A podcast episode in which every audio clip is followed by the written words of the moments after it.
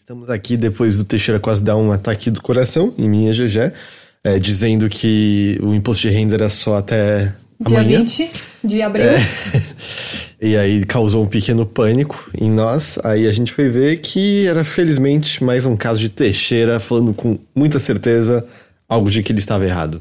Mas isso você pode ter sempre certo na sua mente que eu vou fazer. O quê? Que você vai tentar dar um ataque do coração na gente? Não, que eu sempre vou falar coisas com certeza que eu não tenho certeza. Ah, O ok. Teixeira é basicamente um chat GPT? Ele não vai dizer eu não sei. Ele vai dar com muita certeza a informação errada, como se ele soubesse o que ele tá falando, sabe? É. Sim, sim. Inclusive, eu ajudei a OpenAI com, com o ChatGPT. Mas Teixeira, sabe essa informação? O cérebro do Teixeira não, é, ele tá só dando a maior probabilidade da próxima palavra pra fazer uma frase que faz sentido. Então quer entendeu? dizer que temos entre nós um Caio GPT. Ó, ó, gostei. ó, eu percebi agora pela cara da GG, ela tava esperando Eu o estava momento que ela esperando. poderia Yes, yes. Se você, se, uma certeza que você pode ter sobre mim é que quando eu tiver trocadilhos em mente, eu vou esperar o momento e eu vou fazê-lo. Ó, acho, acho, acho muito bom, acho muito eu muito esqueço importante. sempre. Se eu não faço na hora, eu esqueço. Vamos, vamos lá começar bonitinho então? Bora! Boa.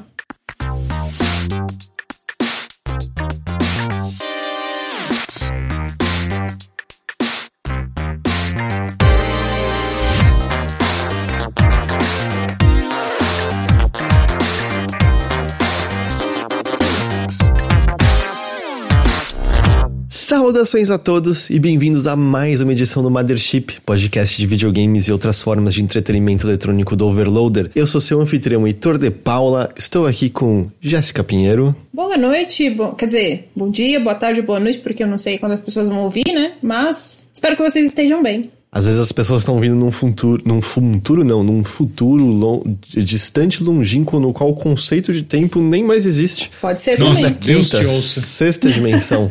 Amém. e eu tô aqui também com Caio Teixeira. Olá! Olá, gente. Tudo bem com vocês? Não, tudo show, tudo ótimo, tudo, tudo topíssimo. E com vocês? Você deu um, um pescotapa no Francisco? Francisco é, é o Papa? Chico pros íntimos. Chico. Chico. Que eu, eu, eu tinha esquecido qual era o alcunha desse Papa, era Francisco. Fui, eu fui lá no lugar ver se ele tava usando Balenciaga. E aí, tá? Não, não, tava usando Nike aquele dia. Ah, Mas não, é, acabei, acabei de voltar, gente. Passei três dias em Roma, cosi cosi, furi furicula, bambini, ragazzi, Quantas fezza, dessas puzza. palavras você ouviu na rua? Algumas, é, assim, foi muito engraçado porque eu e a Nina, a gente chegou, tipo, tava, a gente tava com muita fome, andamos só uns quarteirões, entramos numa cantina, é, bem, bem cantina mesmo, sentamos, acho que deu cinco minutos numa outra mesa só com os italianos, eu ouvi, mamma mia, Não é possível. o bom que tem alguns estereótipos que são reais, né? é real, E é, real, bom, é, é cem- bom. foi 100% real, assim, Não é possível. mas foi, foi delicioso, gente, foi, foi muito, muito legal. que você quase perdeu essa viagem, hein? Aí a Nina tá se vingando de mim, Ok. deu pra ouvir o que ela falou? Deu pra Eu ver o só ouvi em começo. pensar que. Ela falou É. pra mim assim: olha, eu fa- não falo mais, mas a minha vingança vai ser falar durante o podcast. Ok. a frase. E pensar que você quase perdeu essa viagem. Porque eu talvez tenha causado um leve atraso pra pegar o avião. E, e provocou. Posso chamar de pânico? Acho que eu posso chamar de pânico. Assim, a gente, a gente chegou na raspa do caqui pra pegar o avião e ir pra lá. Na e a Nina do falou: olha. Você é um cabeçudo, hein? Caralho, mano. Sim, sim. É, tá todo mundo me xingando, Nina, se serve. E aí ela falou: olha, eu vou falar no podcast pra, pra você, pras pessoas saberem que você quase fez a gente perder essa viagem. então é, eu quase fiz a gente perder essa viagem. Mas foi muito, muito legal. Foi muito, muito legal. Eu curti bastante esses três dias. Que bom que vocês conseguiram, né? Pegar o voo ainda. Não, e assim, deu tudo, tudo, tudo, tudo, tudo, tudo certo depois, sabe? Não teve uma coisa que, que deu errado. Eu planejei. É, porque. é, deu pra ouvir, né? Pela sua cara Sim. deu pra ouvir. É, mas tudo, tudo, tudo deu certo. É uma cidade que a gente é, andou pra caralho. Tipo, era uma média de 15 mil passos por dia, segundo o. Mil. 20 mil? 20 mil por dia, segundo o Tá difícil hoje, hein, Heitor? Cara, você consegue trazer uma informação correta?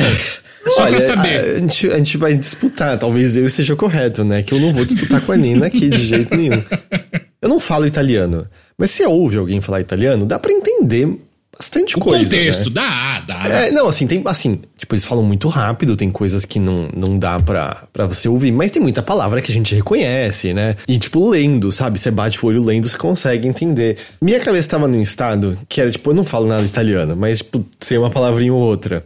Eu não sei o que língua eu tava falando, que saía palavra italiano, um pouco em português, um pouco de francês, que a maior parte dos garçons achava que eu falava espanhol. Me respondia, me respondia graças. Mas geralmente a galera de fora acha que a gente fala espanhol também, né? É, não, mas é porque, tipo, eles eles estavam falando graças pra mim, assim, porque eu sei, eu sei lá o que eu tava falando àquela altura, sabe? Eu, não, Ok. sei- eu não sei, eu não sei. Mas, assim, extrema. Nossa, todo mundo alegre, todo mundo cordial, todo mundo muito de boa, independente da língua, tipo, que você tentava falar. Às vezes a gente tentava combinar, tipo, a pessoa não sabia a palavra em inglês, você tentava a palavra em outra língua e tudo mais. E aí tem aquelas coisas, né? Tipo, pô, você, ah, un, uno, une café latte e une chocolate, chocolate calda, sabe? E eu falava assim, sem... e dava certo e tal. Teve só uma pessoa que tratou a gente como lixo, mas como Nossa. lixo mesmo, assim, que, tipo, a gente foi, a gente tava muito confuso pra pegar um ônibus, foi pedir informação, tipo, mas sabe, a gente tava meio perdido porque os pontos de ônibus não eram muito fáceis, e assim, mal mal olhou na nossa cara e foi tipo, virou tipo, que coça, tchau, e virou e foi embora, assim. Que horror. Ah, mas foi, foi sussa até, vai. Não, não, não, tipo, assim, foi meio, tipo, olhou pra gente, virou e foi embora, adivinha qual era a profissão da pessoa. Qual era a profissão da pessoa? Eu não sei. Era, era o Papa? Era o Papa. Era um policial. A gente foi, tipo, tava perto de um policial, foi ver e, tipo, foi a única. puta! Um cara, carabinieri. É, Ai, foi a única escroto. pessoa que tratou como lixo, lixo. Não queria Que nem horror, olhar na velho. cara, assim. O resto foi tudo de boa. É, mas onde a gente tava hospedado tinham várias pichações de morte a todos os porcos, e aí, Keb, coisas assim. E, gente, eu sei que é o estereótipo, mas. Porra, eu comi bem pra caralho. Puta É, que né? pariu. Ou, sério, assim, eu- de, de um dos lugares, tipo, a gente comeu uma pizza que recomendaram pra gente como uma pizza muito boa. Era o, o lugar chamava Piccolo Buco. Hum, pequeno buco. Hum. É, se buco significa alguma coisa, eu não sei. Mas assim, é aquele tipo de lugar que você, bate o olho na porta, você acha que já deve ser bom, porque o lugar é minúsculo, tinha fila na rua, mesmo chovendo para as pessoas entrarem, e as pessoas estavam topando estarem na fila na chuva pra ir comerem, sabe? E era uma cantina de coisas em geral ou era alguma especialidade? Pizza. Era lugar de pizza. Ah, que vou comer pizza hoje. Era meio, meio que assim, não tinha tantos sabores, era mais assim, marguerita e variações de marguerita e tudo mais. É, ah, buco é buraco, é o pequeno buraco o nome do Ah, lugar. faz então- sentido, era pequenininho. Aham. Eles até têm um lance de como eles faziam a questão da, da massa que passa três, dia, eh, três dias lá fermentando, não sei o que lá, e o azeite que eles usam. Mas, cara, pelo que eu sei, isso não é ladainha, assim. Tem um lance de que o solo vulcânico deles tem nutrientes que faz, no geral, né, coisas plantadas serem mais saborosas. E o lance é, era uma pizza marguerita, como né? Acho que todo mundo aqui já comeu diversas vezes. Mas era o lance assim, cara, era o molho de tomate mais delicioso que eu experimentei na vida. A mozzarella mais saborosa possível. E esse. Eu tô comendo uma pizza margarita e eu quero chorar. Tá delicioso isso aqui. Aliás, é até meio. Até meio curioso, porque tinha a citação de um chefe no, no início do, do cardápio deles, que era justamente uma citação sobre oh, é, cozinhar, né? É um ato importante, mas 60% é os ingredientes que você usa. Qual era o chefe citado ali no cardápio? Vocês já ouviram falar um tal de Alex Atala? Ah, sério? Era bem engraçado. Caralho, ele tá citado aqui, assim. Mas, mas de verdade mesmo, assim, é. Comi massas deliciosas e, pô, um bolinho. Com certeza tem em São Paulo, eu acho que é eu que dei mole de nunca comer isso. Mas é o. Como é que era o nome do bolinho, Nina? Supli. É tipo um bolinho de arroz, frito mesmo. Só que a massa de arroz tem molho de tomate junto também. Uh, E é recheado com uma mozzarella absurdamente maravilhosa, pô, assim. não- não- ah, não- parece. é, Acho que chama Arintini, não parece Arintini? Não manjo, não manjo. A- Arintini é um bolinho que é feito muitas vezes a partir de resto de, de risoto. Então eles pegam um risoto, daí faz uma bolinha, acho que empana e frita. E aí fica com, tipo, é um, é um risotinho, né? Um arroz com queijo dentro. Parece bastante. Arantini. Eu imagino, deve ter em São Paulo, né? Na Bela Vista, essas coisas assim. Eu imagino que tem. Eu só que tudo que a gente comeu tava delicioso. Também vinhos muito bons. Na Moca, meu, é. Na Moca deve ter, né, meu? Por que na Moca? Qual que é o lore? Não, a Moca louco. também é um bairro muito italiano. Ah, é? É, É. Moca, Eu Moca, Bela relativamente Vista. perto da Moca e não sabia disso. Inclusive, Porra, já tem. o Joe que tá no chat Hum. e um- esses dias eu tava no mercado aqui perto e encontrei ele. Do nada. É. assim. Mas eu estudei É. na Moca, na minha, minha faculdade. Porra, tem umas pizzarias aí. Puta que pariu, é bizarro de gostoso, cara. Moca, Bela Vista, Bexiga, são todos bairros né, onde houve uh, concentração bem grande dos imigrantes italianos quando vieram pro Brasil no, no começo do século XX e tal. Nossa, não Então, sabia. por isso, por isso que ali, por isso que ali, por exemplo, Bela Vista, Bexiga tem muitas das, das cantinas. Não é só lá, né? Cantina tem tudo quanto é canto de São Paulo, mas lá tem, tem muitas e coisas assim. Mas, tipo, nossa, gente, foi, foi da hora, foi da hora. E a cidade é muito gostosa de passear, é uma cidade bonita, sabe? Especialmente o centrinho lá. é, tipo, foi, foi foda, tá ligado? Foi uma experiência muito, muito foda. E eu só falei da comida, né? Mas os lugares que eu visitei, tipo, porra, ver o Coliseu foi incrível, tá ligado? Foi. Encostar, né, no Coliseu. Há quantos séculos essa porra existe, né? Pior que eu, pior que eu, eu, eu- a Nina me viu, eu tava indo assim com a mão, tipo, será que eu encosto? E tipo, pode, todo mundo encosta, mas eu tava meio assim, sabe, tipo, de... Tá com medo? É legal. É, não sei, não sei. É porque, tipo, é, uma, é quase uma obra de arte, né? Tipo, tá tantos séculos ali. E eu sei, né, tem muito da, tipo, da influência ou colonização que faz a gente estar sempre ligado com as questões greco-romanas, como se fosse a fundação do mundo inteiro. Isso não é verdade, eu sei, mas ainda assim, tá ligado? Eu, eu especialmente as coisas que eu vi mais ali, a gente viu muita escultura, muita pintura renascentista, eu adoro pintura renascentista. É, e, tipo, estar ali no Coliseu foi, foi muito foda. Tipo, eu, eu gostei muito, muito mesmo. E quem, quem estuda isso deve saber isso, eu não sabia.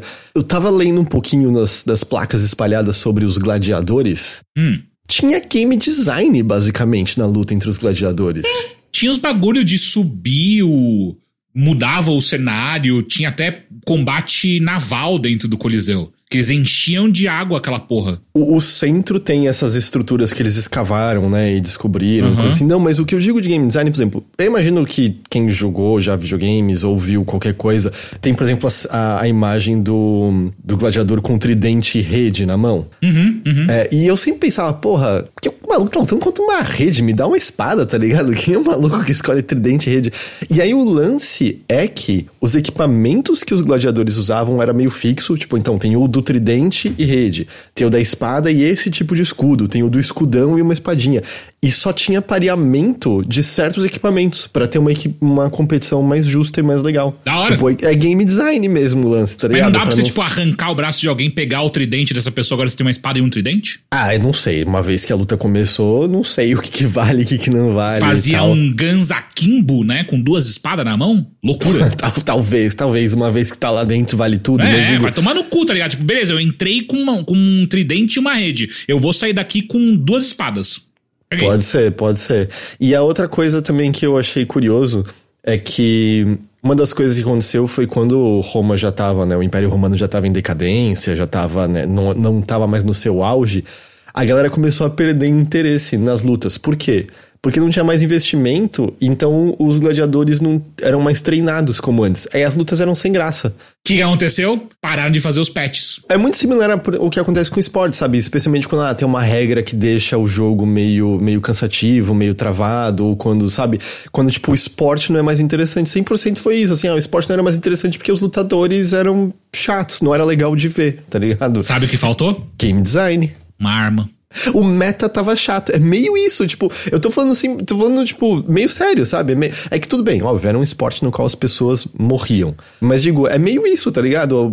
É, é conceito de jogo, essencialmente. Se eles Então- vendessem skin, Era só, era só um Battle Royale da vida real. As pessoas morriam mesmo. é Só isso. Sim. Só isso, mas tá, pô, foi dois mil anos atrás. Eu acho que eu tô ok em não ficar tão sentido assim com, não, com isso. não. A gente sim. tem que prestar o nosso respeito a, a todos os gladiadores que morreram ali. Pode prestar você aí, eu tô de boa. Mas eu achei super interessante isso. Mas enfim, não vou ficar fazendo aqui álbum, álbum de foto de, de viagem. Mas foi foda, foi muito legal. Foi muito legal. mas o, mas o, o- esse álbum eu achei bem legal. Eu queria, inclusive, voltar quando, no ponto em que você falou que quase chorou por conta da comida, que tava muito gostosa. E, em especial, o molho de tomate. Porque eu tive essa sensação quando eu fui uma vez em Monte Verde. E aí a gente achou um, um restaurante que era italiano lá, né? Tinha várias massas no cardápio. Acho que o chefe era italiano até. Eles tinham uma opção vegana lá no cardápio, né? Então por isso que a gente foi lá. Daí, cara, o molho de tomate. Eu pedi um, um macarrão. Como é que é aquele, aquele que é. Não é macarrão, é uma massinha que vem recheada. Ah, Ah, tipo um conchione, um. nhoque recheado? Não. Nhoque, nhoque, isso. E assim, aí, tipo, né, ele não era recheado com nada, era só a massa mesmo, mas era uma massa de batata, era muito gostoso. É, e a- o molho, eu pedi pra ele colocar cogumelos. Cara, esse molho. Puta que pariu, eu queria chorar de tão gostoso que era esse molho de tomate. Meu Deus do Eu céu. imagino. Eu imagino. Nossa, aquela tava tão bom. Eu tô, nossa, eu tava tão feliz comendo as coisas que eu comi lá. Mas. Vamos falar de videogames? Vamos. Vamos. Na verdade, vamos. Na verdade, eu acho que vale comentar só porque foi hoje. é, eu acho que no Twitter ainda tá sendo a, a polêmica do momento. Eu imagino que todo mundo nos ouvindo tá ciente, viu? A fala do Lula sobre jogos violentos, né, diante de foi, foi uma foi uma apresentação, na verdade, né, para falar de várias várias iniciativas que o governo tá tomando em relação a esses ataques que, que infelizmente estão recorrentes, né, de ataques na escola e que a gente sabe ah, como tem, né, origem barra organização fóruns e coisas do tipo, né? Como isso incentiva, não é um fenômeno novo, isso de maneira nenhuma. E tem, tem iniciativas ali que parecem interessantes, mas uma coisa que viralizou, chamou a atenção no meio, é uma fala do Lula que foi muito ruim. Foi péssima, péssima, péssima, né? Foi uma Ele fala tá que. uma metralhadora de merda nesses últimos dias, né? Tá, foda. pior que tá. A fala dele, assim, quando ela começa, até parece que é um pouco o lance de ou pais e responsáveis têm que ter atenção em relação a tempo de tela, o que crianças estão navegando, que isso. Chovendo molhado, ninguém discorda disso, certo? É necessário. Existe uma. Existe uma responsabilidade de coletivo, sem dúvida alguma, mas existe também uma responsabilidade no nível individual, na família, né? De, tipo, responsáveis entender o que, que essas crianças estão entrando em contato e tudo mais. Mas ali desamba pra, assim, todos os preconceitos mais rasos possíveis que a gente ouve desde os anos 90 e que pior, a gente tem estudos e pesquisas feitos nessas últimas décadas é, sobre violência e videogames e todos nos mostram que não tem uma correlação entre videogames e violência. O máximo que já foi encontrado é que videogames podem nos dessensibilizar de imagens violentas. E isso é uma coisa que quem joga videogame consegue dizer, por exemplo. Eu não tô dizendo que se você joga videogame você não vai achar, sei lá, um Fatality do Mortal Kombat meio. Mas é completamente diferente a sua reação se você joga videogame versus, sei lá, mostrar pra sua avó que nunca viu um videogame. É, então, tipo, videogames podem dessensibilizar a gente do choque de ver atos violentos e podem provocar irritação momentânea que eu lembro do, do estudo que eu tinha lido era comparado, por exemplo, dar uma topada com o dedinho na parede. Tipo, todo mundo já teve isso, de ficar puto porque perdeu, tá bravo, dá 5 minutos, 10 minutos você volta ao normal, né? Então, assim, Meu amigo, vocês já viram eu jogando, eu fico bravo. mas o que que não te deixa bravo, Teixeira? É. Não sei. E a fala dele, né, equipara isso. É também muito ignorante em relação a jogos como meio criativo, meio artístico, né, com, com o lance de, tipo, o jogo não ensina, não, não tem, não ensina a amar, não tem amor, eu não lembro exatamente o que ele fala agora. E aí, claro, né, que a esquerda cirandeira fez a, a corrente no Twitter de retweet isso tudo aqui com um jogo que tem amor. E é tipo, ah, gente, eu não acho que, não acho que isso vai mudar Ai, mano. a ideia do Lula. Cara, mas é uma fala muito infeliz, assim, e é, é, é só munição pra, pra quem justamente se aproveita disso. Esses dias te- tinha um, um cara da PL também fazendo petição pra proibir jogos violentos no Brasil. Tipo, cara. Não era o Zé Trovão? É o Zé Era o Zé Trovão, Trovão. esse era o Zé mesmo. Trovão. Exatamente, Zé O Trovão. caminhoneiro Então, que não é tipo, caminhoneiro que tem a foto com as carreiras de cocaína com a língua de fora. Golpista, não esqueçam. Mas é, é, ele, ele esses dias estava tentando fazer uma petição rolar aí. Cara, essa fala do Lula é só uma munição que ele vai usar com certeza. Não só ele, como vários outros. E aí eu fico muito indignada. Porque, tipo, cara, como que o Lula me esquece que a gente teve um, um palhaço na presidência que ficou quatro anos fazendo arminha com a mão, que ficou fazendo. É, que, que facilitou e falou muito sobre porte de armas. E a gente viu, tem pesquisa sobre isso, que o porte de armas no Brasil aumentou nesses últimos quatro anos. Por que será, né? Se você juntar uma coisa com a outra, é muito fácil de resolver a, a, equação. Não só dos CACs, né, mas inclusive do crime organizado, né, abusando Exato. dos meios, entre aspas, legais para obter armas, né. Sim, então, tipo, você só relacionar... É muito conveniente, né, você só colocar, botar a culpa nos videogames em uma mídia de entretenimento Sendo que quando, quando ele quiser ou quando qualquer outra pessoa quiser, ah, não, videogames é um meio muito educativo, sabe? Então eu fico com, com muito, muito triste com isso, sabe? Do quão convenientes os videogames podem ser. Ah, uma hora é um ótimo meio educativo, mas agora que tá rolando violência, ah, não, a culpa é do videogame também. É, é sempre né, a questão de. É, é, é muito fácil você querer achar um culpado causador para tudo, sabe? Seria muito simples se, se a gente conseguisse apontar para videogames como a origem de, de todos esses problemas que a gente tá vendo, sabe? A origem de toda forma de ato violento bárbaro, sabe? Que a gente tá vendo de caras entrando com armas brancas em escola e matando crianças, sabe? É, a questão é, não é, não é, é, não é uma, uma resposta simples assim. É um o buraco é mais embaixo, é uma coisa não muito é mais complexa. Não é uma resposta simples assim. Eu acho que é uma forma também até de responsáveis. Eu tô falando completamente de uma forma generalizada mesmo, tá? É, mas é, é uma forma até de, de pais irresponsáveis se omitirem da, da responsabilidade que eles têm também de vigiar, os, né? Porque, assim, filho na escola e tudo mais, na escola tem a, a, a parte do, dos professores, mas a gente sabe, nem que nem o Heitor falou, é chovendo molhado você falar que tem que você é, supervisionar o tempo que a criança ou que a adolescente passa ali na frente do, é, de um tablet, de um celular, de um notebook, o que for sabe? Porque o que a gente mais está vendo aí, o, o, que mais está correndo na, nos grandes portais, é que as, agora que as redes sociais estão começando a se mobilizar para é, excluir perfis de ódio e estão supervisionando, né? É, coloquei entre aspas aqui, fiz aspas com os dedos, porque a gente não sabe a extensão disso da verdade, né? Mas dizem que estão supervisionando é, esses grupos de onde é, esses, né? Essa, esses adolescentes estão combinando de fazer esses ataques no Discord e tudo mais. Então, cara, existe uma culpa aí também que, né, assim, não é, não é um assunto muito simples, existem várias camadas, mas você só colocar a culpa nos videogames é a saída mais fácil e a mais ignorante possível. E além de tudo, né, você tira completamente o diálogo de coisas mais práticas a serem feitas, né? Você joga atenção nisso, cria ruído e não dialoga aquilo que na verdade pode ser um caminho viável, pode ser uma solução né? Até porque isso é uma coisa que eu vi, né? É claro que tem um lado conservador, né? Tipo, ah, façam L, é isso aí, se fuderam, não sei o que lá, tá com saudade do antigo. Primeiro que não, de maneira nenhuma.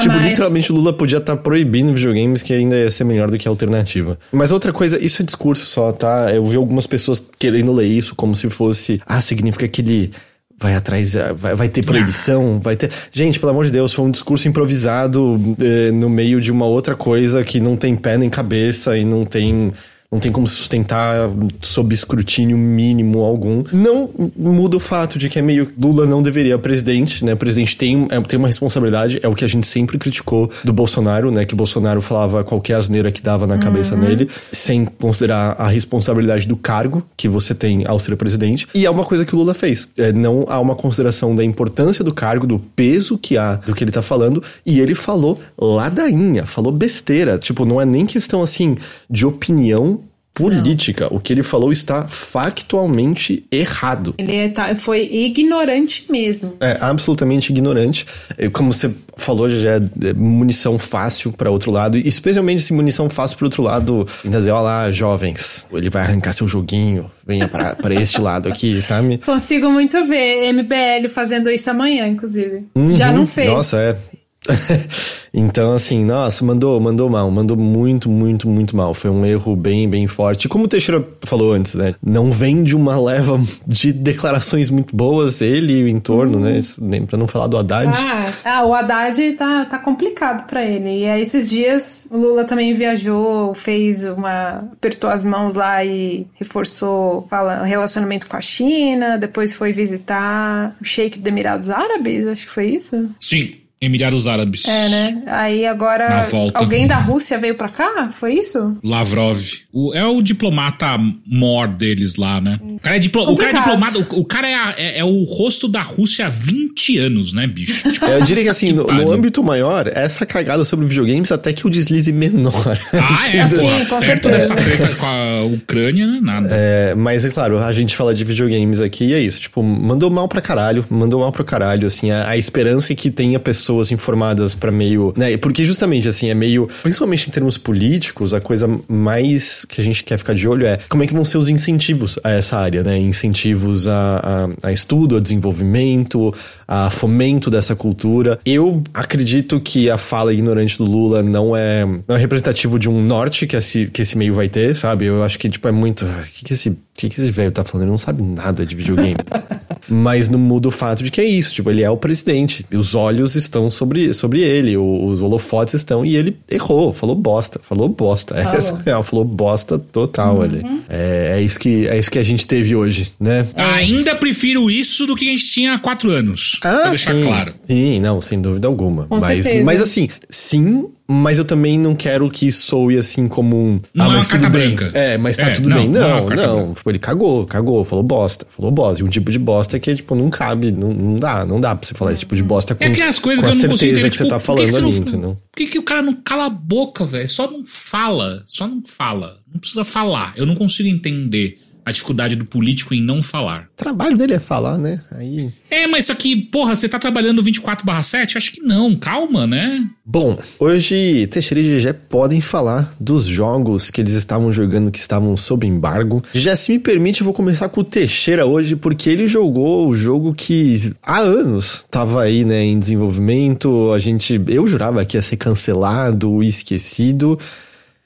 E não só não foi cancelado e esquecido, como aparentemente é meio legal. Dead Island 2 é mó da hora. É mó da hora. Eu tô me divertindo pra caralho com ele, muito mais do que eu um dia imaginei que eu me, diver- me divertiria com, uma, com um jogo dessa série. Porque desde o primeiro eu nunca fui fã de Dead Island, né? Tipo, teve Dead Island, depois Dead Island Riptide e tal. Eu joguei, tipo, ah, qualquer coisa.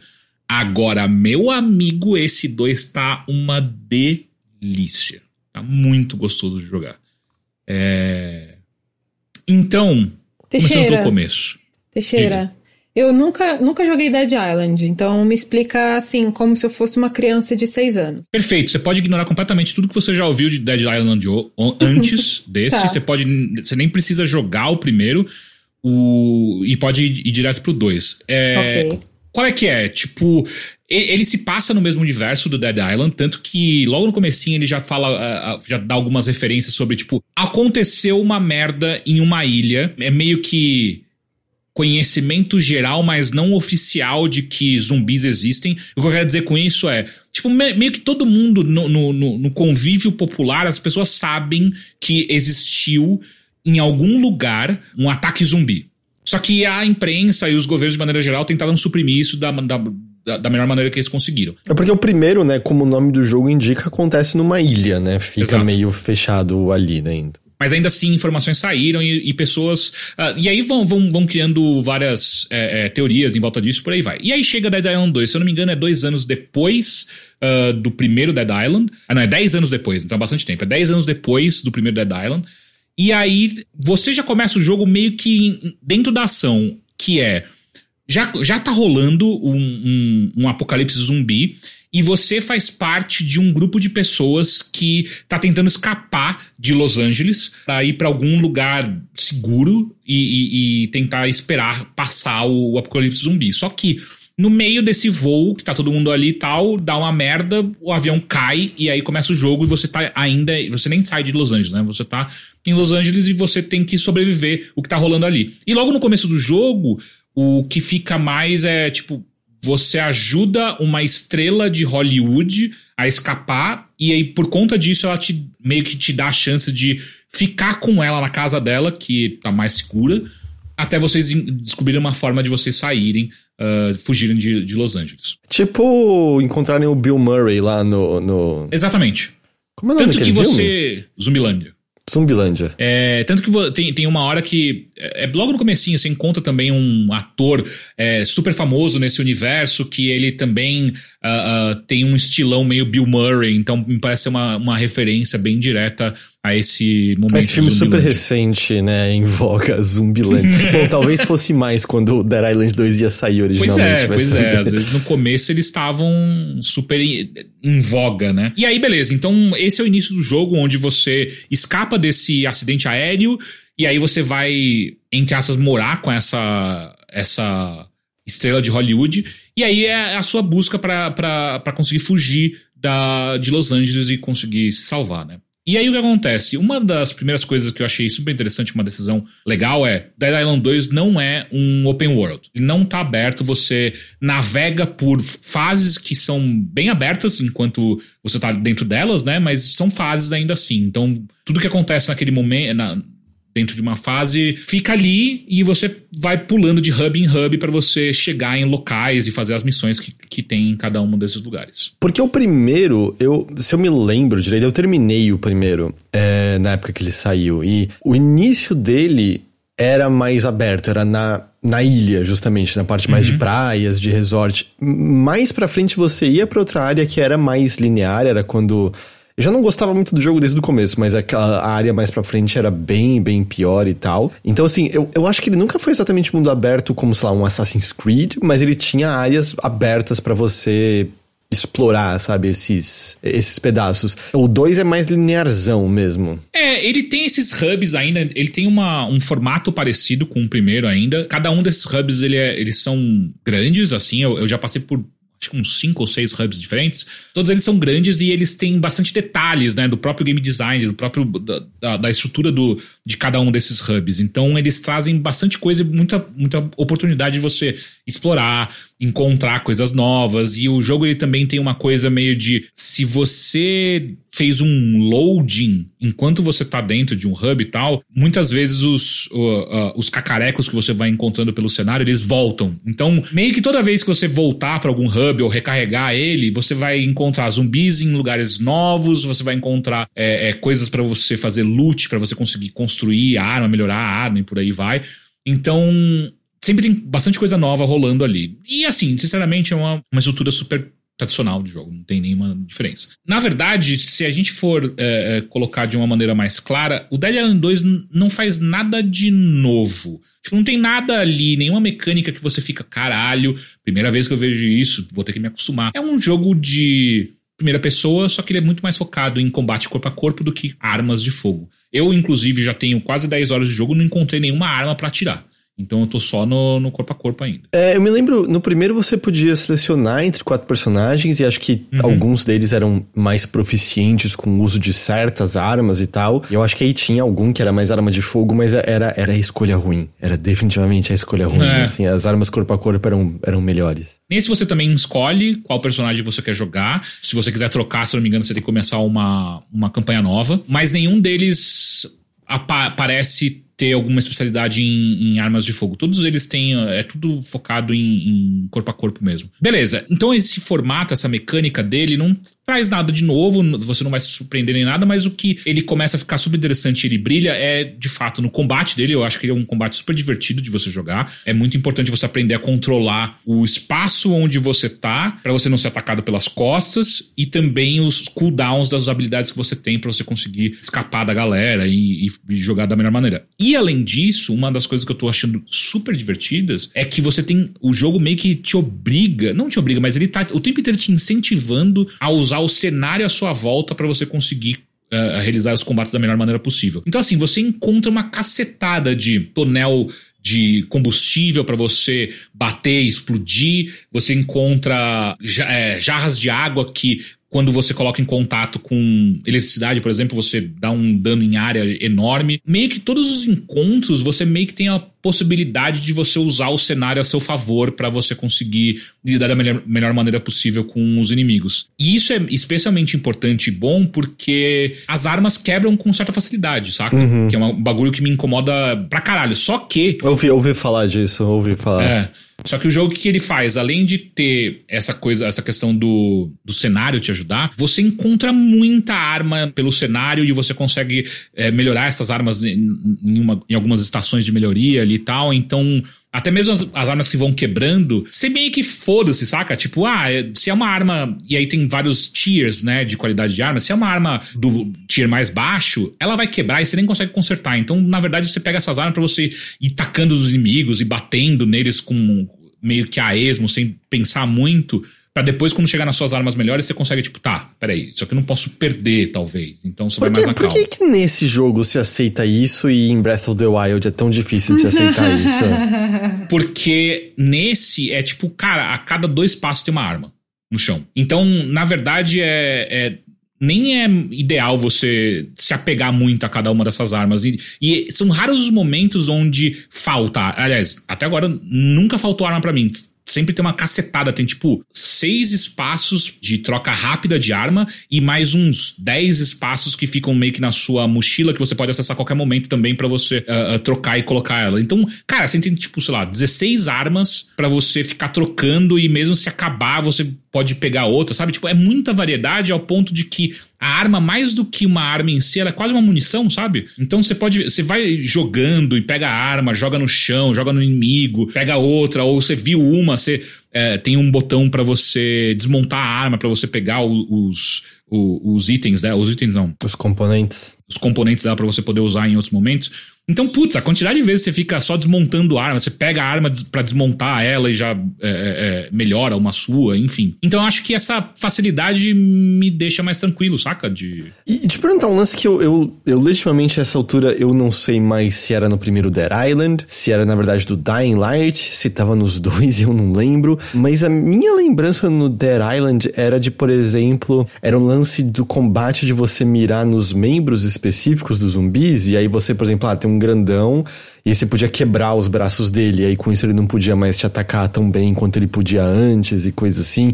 É do uhum. Dead Island isso que eu tô falando? Tem isso no 2? Sim, ele é bem focado nisso, porque cada um dos inimigos que você encontra, ele, tirando os mais simplesinhos, uh, os outros, tipo, quando você vai encontrando é, zumbis que correm, por exemplo, os runners, a, a, melhor tática possível, e eles são rápidos, né, do ponto de vista de você vai dar um ataque neles, eles desviam às vezes os seus hum. ataques.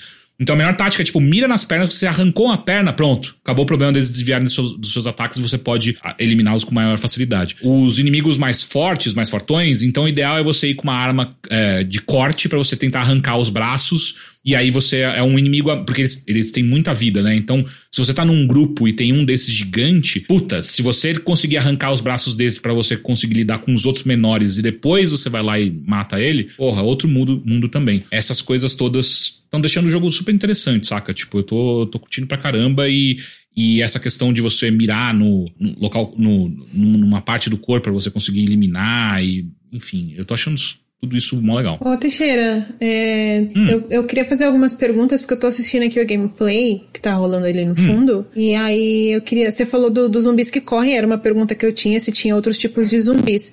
Mas o jogo tem, tem tipo. Tem, então tem vários tipos, inclusive especiais, uhum. imagino. Sim. Tá. Inclusive de noite também, eu, eu, eu, ele não tem a passagem, pelo menos até agora eu, eu, não percebi, não tem a passagem de tempo que outros jogos de zumbi, tipo o. o Dying Light. Que é o Dying Light tem. O, ele passa de, de, de tempo por conta da história. Então, quando você vai evoluindo na história, daí uma hora você vai chegar e jogar de noite. E aí, de noite, tem uns zumbis ainda mais tensos. Mas o, esses zumbis especiais que tem, né, diferentes barras especiais que tem, eles são diferentes do primeiro ou são basicamente os mesmos? Ah, não, eu não joguei tanto assim o primeiro para lembrar ah, de todos eles. Tipo, eu, eu, só sei que tem zumbis especiais e cada um deles faz uma coisa diferente. Eu acabei de, de, de encontrar Uh, um zumbi que é como se fosse um militar que morreu e ele tem, tem, todas as granadas no corpo ainda. Então, Caralho. se você acertar um, uma porrada no peito dele, ele vai ativar uma, uma, granada e vai explodir essa merda se você não ficar esperto. Então, esse é tipo, ah, atira nas pernas que ele vai ficar rastejando e você lida com os outros, ou então até mesmo empurra ele contra um outro grupo que você vai conseguir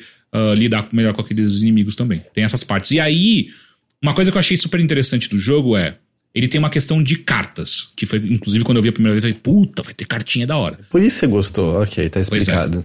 Então o que acontece? O sistema dele ele tem quatro tiers de cartas que você vai liberando. Cada um desse tier, cada, cada um desses tiers ele- eles têm um, um- um arquétipo diferente de carta. Então tem o tier que são, ah, por exemplo, as cartas ativáveis e, e geralmente são ah, as cartas mais ah, de ataque. Daí tem um tier que é, são meio ah, as habilidades passivas e tem outros dois tiers que eu ainda não liberei. E, e ainda não ficou claro pra mim o que, que cada um deles faz, mas de maneira geral, o que te dá é você pode deixar um personagem mais customizado da maneira que você gosta de jogar, saca? Então, algumas ah, alguns exemplos de que, do que, que essas cartas oferecem pra você. Então, tem uma carta agora que eu tô usando bastante que é quando você pula e dá uma voadora no inimigo, dá um drop kick. Essa carta agora ela me dá uma, um boost de estamina. Quando eu acerto um drop kick. Então, você começa. A, a- jogabilidade muda pra um lado de tipo, putz, então eu quero acertar o máximo possível dessas voadoras nos inimigos, porque além de ser uma. dar, bastante dano, ela deixa eles no chão e isso pode abrir possibilidade pra outros tipos de ataque. Como você pode jogar contra outros inimigos também, que dá uma, uma, uma segurada num grupo, ou jogar de, de, um- de cima de um lugar, ou em cima de alguma coisa, enfim. Uma outra carta que eu peguei é. Você tem um botão de esquiva é, nesse jogo. Então, quando você esquiva na- no momento correto, essa carta faz com que eu ganhe um pouquinho de vida. Então, meio que faz com que você jogue mais agressivo pra você chegar mais próximo dos inimigos e, e ficar esquivando pra você recuperar vida. Ou até mesmo tem uma carta que quanto mais esquivas sucessivas corretas eu faço, maior é o meu bônus de dano e de velocidade. Então é uma carta super tipo, cara, você tem que colar na, na, na cara do inimigo e ficar ali sambando, dando uma de popó freitas e, e debulhando a, a galera na, na porrada, sabe? Mais uma referência, assim, bem moderna, bem atual. Certeza que Me todo fala mundo... outro, bo outro boxeador brasileiro que tenha o mesmo nível de, de fama que, Bobó, que o Popó. Atual. Ah, não. Peraí. O Popó não é atual. Não, mas atualmente, tô falando. Atualmente existe algum outro Eu boxeador acho que o Maguila ainda tem fama? mais fama, não tem? Do que o... Não que sei. isso, mano? O que você Eu tá falando, honestamente não sei. Caralho. Maguila não é mais Fuck, famoso? cara. Que isso? Tá maluco, cara? que Não? isso, cara? O Whindersson- alguém Whindersson. Nunes. Whindersson Nunes, é, perfeito. Então, O Whindersson eu acho que Nunes, aqui... aqui... ele é boxeador? Ele não é um ator? Ele, ele, ele tá Ah, a gente fazendo... não vai falar de Whindersson Nunes, Ele tá né? fazendo o mesmo esquema, tipo, do Logan Paul, sabe? Agora que ele já fez outras coisas, ele resolveu lutar. Eu acho que ele apanhou do Popó bastante. Tá. É. E o Popó ainda segurou, né? Enfim. Então, o, o jogo ele tem meio que esse rolê de. Ah, cara, você vai encontrar. Geralmente são grupos de zumbi, né? Então, nesse come... no começo você não encontra, sei lá, conta até três. E depois vai aumentando. Então você tem que aprender a lidar com essa quantidade de zumbis. E aí você. E aí que entra essa, o, o brilhantismo do combate e de usar o ambiente à sua volta pra lidar com esses, esses zumbis, né? Então, não tem nada de stealth, por exemplo. Tipo, você até pode chegar nos zumbis sem eles perceberem, mas só que não tem. Pelo menos eu não encontrei até agora um botão de, de assassinar.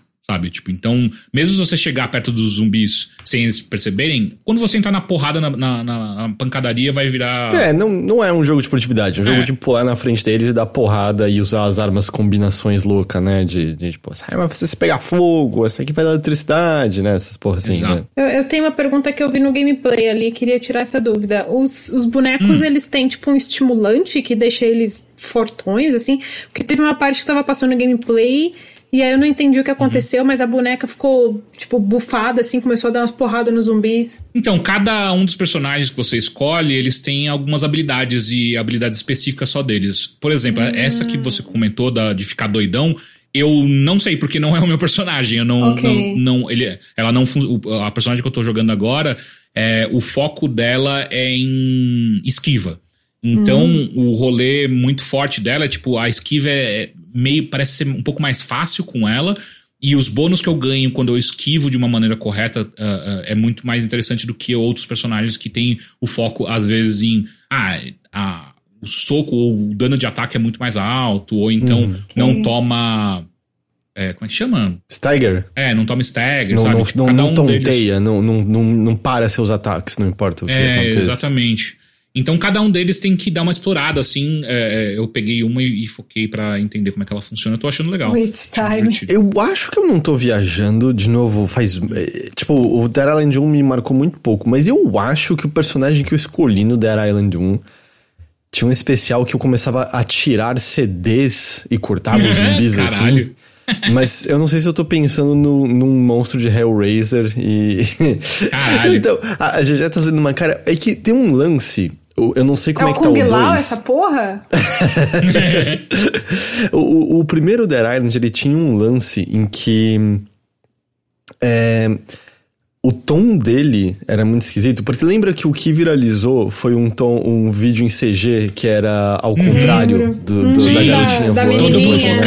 Caralho, vai Sim. ser uma nova forma de jogar jogos de zumbi, vai ser um jogo de zumbi focado. Bom, Last of Us chegou depois, né? Mas. É, não, e assim, a gente soube depois, né, que como é normal, foi uma empresa outra que fez o vídeo em CG e não tinha absolutamente nada a ver com o jogo que estava sendo né, desenvolvido, né, no tom.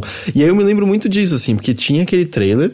Aí o começo do jogo era meio. Ah, todo mundo tá numa festa na, na ilha paradisíaca, curtindo, aí só, só sobrevivem quatro pessoas. Porque eu tava falando de CD, eu acho que uma das pessoas era o DJ? Eu não tenho certeza agora. da hora. E aí eu me lembro que o meu personagem, assim, tipo, mano, você começa, tá todo mundo morto, as pessoas acabaram de morrer, dezenas, centenas e tal. E aí eu tava andando e aí tinha, assim, era aleatório, isso podia tocar a qualquer momento. Se eu via uma pessoa berrando ao fundo, tipo, ah, não, socorro, ah! E aí o, o meu personagem falava, parece que não é o dia de sorte de alguém.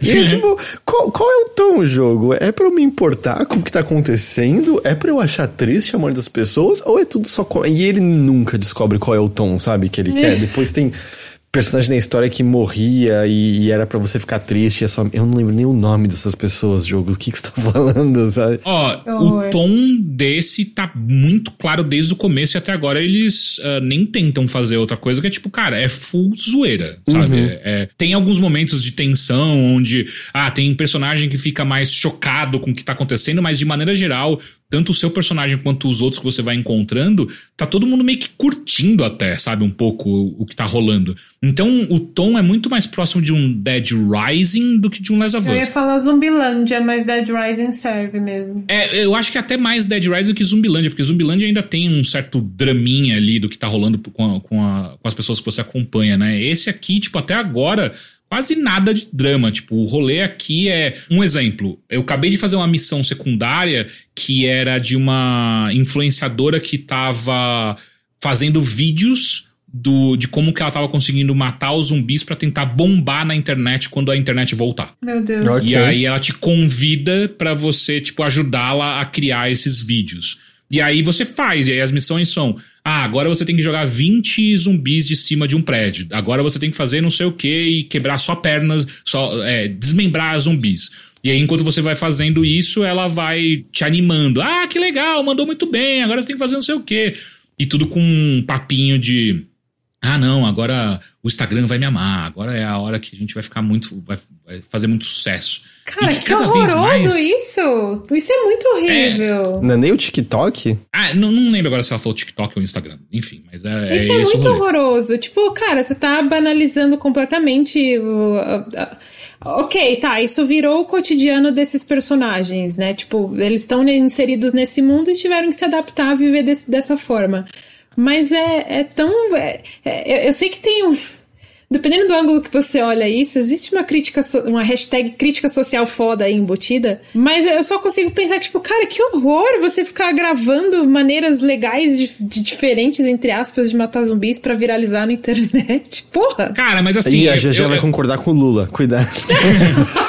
Cara, mas assim, eu vou te falar, se, se, o, se o clima do jogo, se o tom do jogo fosse outro, ou fosse um mais sério e aí rola isso, de fato, puta, que nada a ver, sem gosto. É, que é o que eu falei do primeiro, né? Que é um pouco esquisito, Exato. assim, não sei o que, que Mas, ele cara, quer. nesse funciona pra caralho, porque na verdade, é, co- como eu falei, é- é muito mais perto de um Dead Rising, que é meio que um. Como é que chama? Um parque de diversões de zumbi, saca? Tipo, não são mais humanos, já- são só coisas, são ragdolls que você tá, que estão ali pra você atirar, botar fogo e fazer você bem entender, sabe? Ok.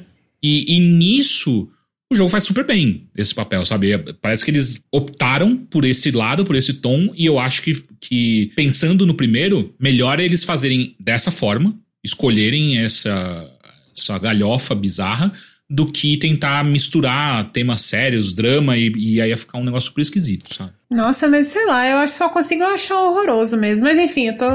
É, é, só pra, pra deixar claro, eu não tô com dó de zumbi, não. Não pegaria nenhum deles pra criar na minha casa, inclusive.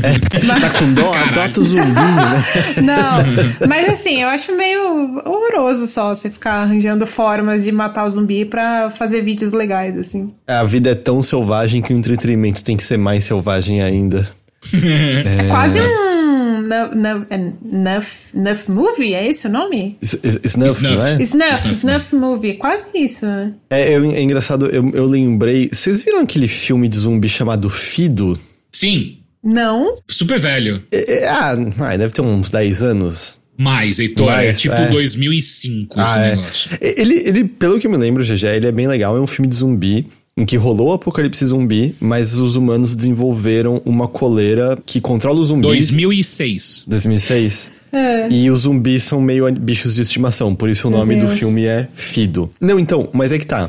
Ele ele brinca tanto com a parte visual quanto questão de personagens, justamente assim, um, um protagonista que é um garotinho que tem dificuldade em olhar os zumbis como as pessoas estão vendo, assim. Eu lembrei porque justamente tem relação com isso que você tá falando, sabe? Porque para as pessoas é isso, os zumbis viraram coisas, não são mais pessoas. E ele ele tem essa dificuldade, assim, eu me lembro muito de uma ceninha, por exemplo, em que nesse mundo a explicação é meio que a mesma explicação do da Noite dos Mortos Vivos original, que é passar uns raios cósmicos pelo espaço sideral e os, e os mortos voltaram à vida. E o garoto tá te- tendo aula, o professor tá explicando isso. O professor fala assim: ah, e aí os mortos escavaram da terra e esses foram os primeiros zumbis, e aí a partir disso eles mataram outras pessoas e quem morreu virou mais zumbis. E aí o garoto fala na aula: mas e os zumbis que não tiveram força pra quebrar seus caixões? Eles estão vivos embaixo da terra até hoje? É meio sério, Yeah. sabe, quando ele tá falando. Ele, é, é legal esse filme, vale a pena assistir. Ele. Eu, eu gosto, eu acho bom esse filme. Enfim, é, e tem toda uma parte que eu ainda não testei, porque, enfim, o jogo vai lançar agora dia 21, que é o co-op, né? E parece que, é um, que tem um, ele tem uma força super é, importante, é, esse modo de jogar ah, no, no Dead Island 2, porque como cada um dos personagens que você tem tem habilidades muito específicas, eles meio que se complementam se você jogar de galera, sabe? E, e as próprias fases também, elas têm um. O formato que você tem lembra um, um tanto assim de, de Left 4 Dead, por exemplo, sabe? Quando você jogava de galera. Tipo, cara, a- o objetivo ele é super claro, é, é na- no final daquele corredor. Só que pra você chegar até lá, tem um monte de sala que você pode entrar e pode fazer o loot de cada uma dessas salas tal. E de galera, é um processo muito mais, imagino, muito mais rápido do que você hoje sozinho, tipo, puta, entrei num hotel. Caralho, entra de quarto em quarto pra pegar paninhos e não sei o que tal. E talvez de galera. Ah, cada um vai lá, pega os bagulhos e se encontra lá no, no, no objetivo, né? Mas, caras, assim, o que no final, acho que a coisa mais que tá sendo mais interessante mesmo é o combate. Eu acho que eles mandaram bem demais no combate, tá super divertido, gostoso de jogar. As missões não, até, até o momento, não, não são missões repetitivas. E como cada hub ele é fechado ali, não é um mundo aberto eu acho que deu uma liberdade muito interessante para os desenvolvedores de trabalhar cada um desses hubs de uma maneira muito meticulosa, sabe? Então, putz, é, é, as armadilhas que são possíveis de você ativar, elas estão muito bem posicionadas para facilitar um combate, sabe? Ou até mesmo desbloquear sua imaginação do tipo, putz, aqui tem. Eu vi um, um exemplo, por exemplo, do que eu já fiz. Alguns carros você consegue abrir o capô e tirar a bateria deles. E essa bateria, ela é como se fosse uma, um negócio de, de, de energia que você pode jogar e, e- e solta energia entre a galera. E aí eu, eu consegui pegar essa bateria. E um pouco depois, um pouco mais pro, pro fim da rua que eu tava, tinha um grupo de zumbis que estavam comendo uma outra pessoa ali. Só que no- quando você perce- eh, batia o olho assim, tinha um vazamento de água que você podia abrir um pouco mais o, o a torneira e aí a água chegava até aquele grupo de zumbis. E aí você podia simplesmente ligar o negócio e colocar a bateria ali e aí eletro- eletrocutar todo mundo, Entendi. sabe? Só que você poderia passar batido muito rápido, porque se você não tá prestando atenção que tem aquele negócio de água, ou até mesmo no carro que você pode tirar a bateria, você ia ter que lutar na- no mano a mano e tudo bem também, é divertido. Mas esses momentos, então, é sempre assim, tipo, você tá entrando numa uma área, a primeira coisa que eu tenho feito é, tipo, antes de começar a- a pancadaria, eu, dou, eu volto um pouco, tipo, puta, tem algum algum tonel de, de combustível ou tem água aqui Quais armadilhas poder- estão no cenário que eu posso tirar proveito? né? Exato. Inclusive eu já consegui. E, e o jogo ele, ele tem umas coisas legais da, do ambiente, né? Que é. Uma hora eu tava querendo entrar numa garagem, só que assim que eu cheguei perto, você começa a ouvir barulhos de zumbis lá dentro, né? Eu falei, caralho, mas será que eu não- consigo matar esses zumbis antes mesmo de entrar? E aí eu voltei um pouco, encontrei um, um negócio de combustível e comecei a jogar o combustível na porta fechada da garagem, que nem dava pra ver, era uma, aquelas portas de correr, sabe? Joguei, joguei, joguei. Falei, cara, vamos ver se passa pro outro lado, né? Aí depois que eu joguei, tem um consumível. É o primeiro que você pega, que é como se fosse uma bait. Como é que é em Isca. português? Uma isca. Joguei a isca onde eu tinha jogado o combustível ali. E aí, quando você escuta um barulhinho dos zumbis indo atrás da isca, daí eu botei fogo e, mano, matei todo mundo lá dentro sem nem abrir a porta, sabe? Da hora. Então, essas coisas estão sendo divertidas no jogo. Eu, eu entendo esse desejo, eu não, eu não sei se vocês tiveram isso, mas assim, Resident Evil 4 direto, eu gastava um monte de tiro, aí eu tava indo explorar o cenário pra pegar os itens, é. "Hã, tá aqui várias armadilhas que eu só vi agora, É. que não tem mais inimigos vivos aqui que eu poderia ter usado. E eu. Aconteceu isso muito comigo, sim. Deixa eu perguntar uma coisinha só. O, o jogo, pelo que eu vi ali do gameplay, eu acho que não tem isso, mas só pra confirmar, não tem tipo um sistema de combos, né? Você não vai tipo matando vários assim, faz Não. dá pra fazer combo meio que, que nem Dead Rising mesmo. Não, não. Esse sistema de pontuação que o Dead Rising tem, ele não, não, não tem isso. Tá. Ah, é, não, não tem, não tem. O, o Lord Club quer saber da história do jogo. Tem história?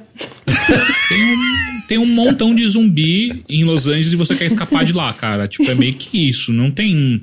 E, e, obviamente, cada personagem, cada um dos personagens que você escolhe tem uma, uma backstory, então influencia na, em como que eles lidam com, algum, com algumas questões que vão aparecendo no jogo, mas eu não acho que você tá querendo jogar Dead Islands 2 pela história dele.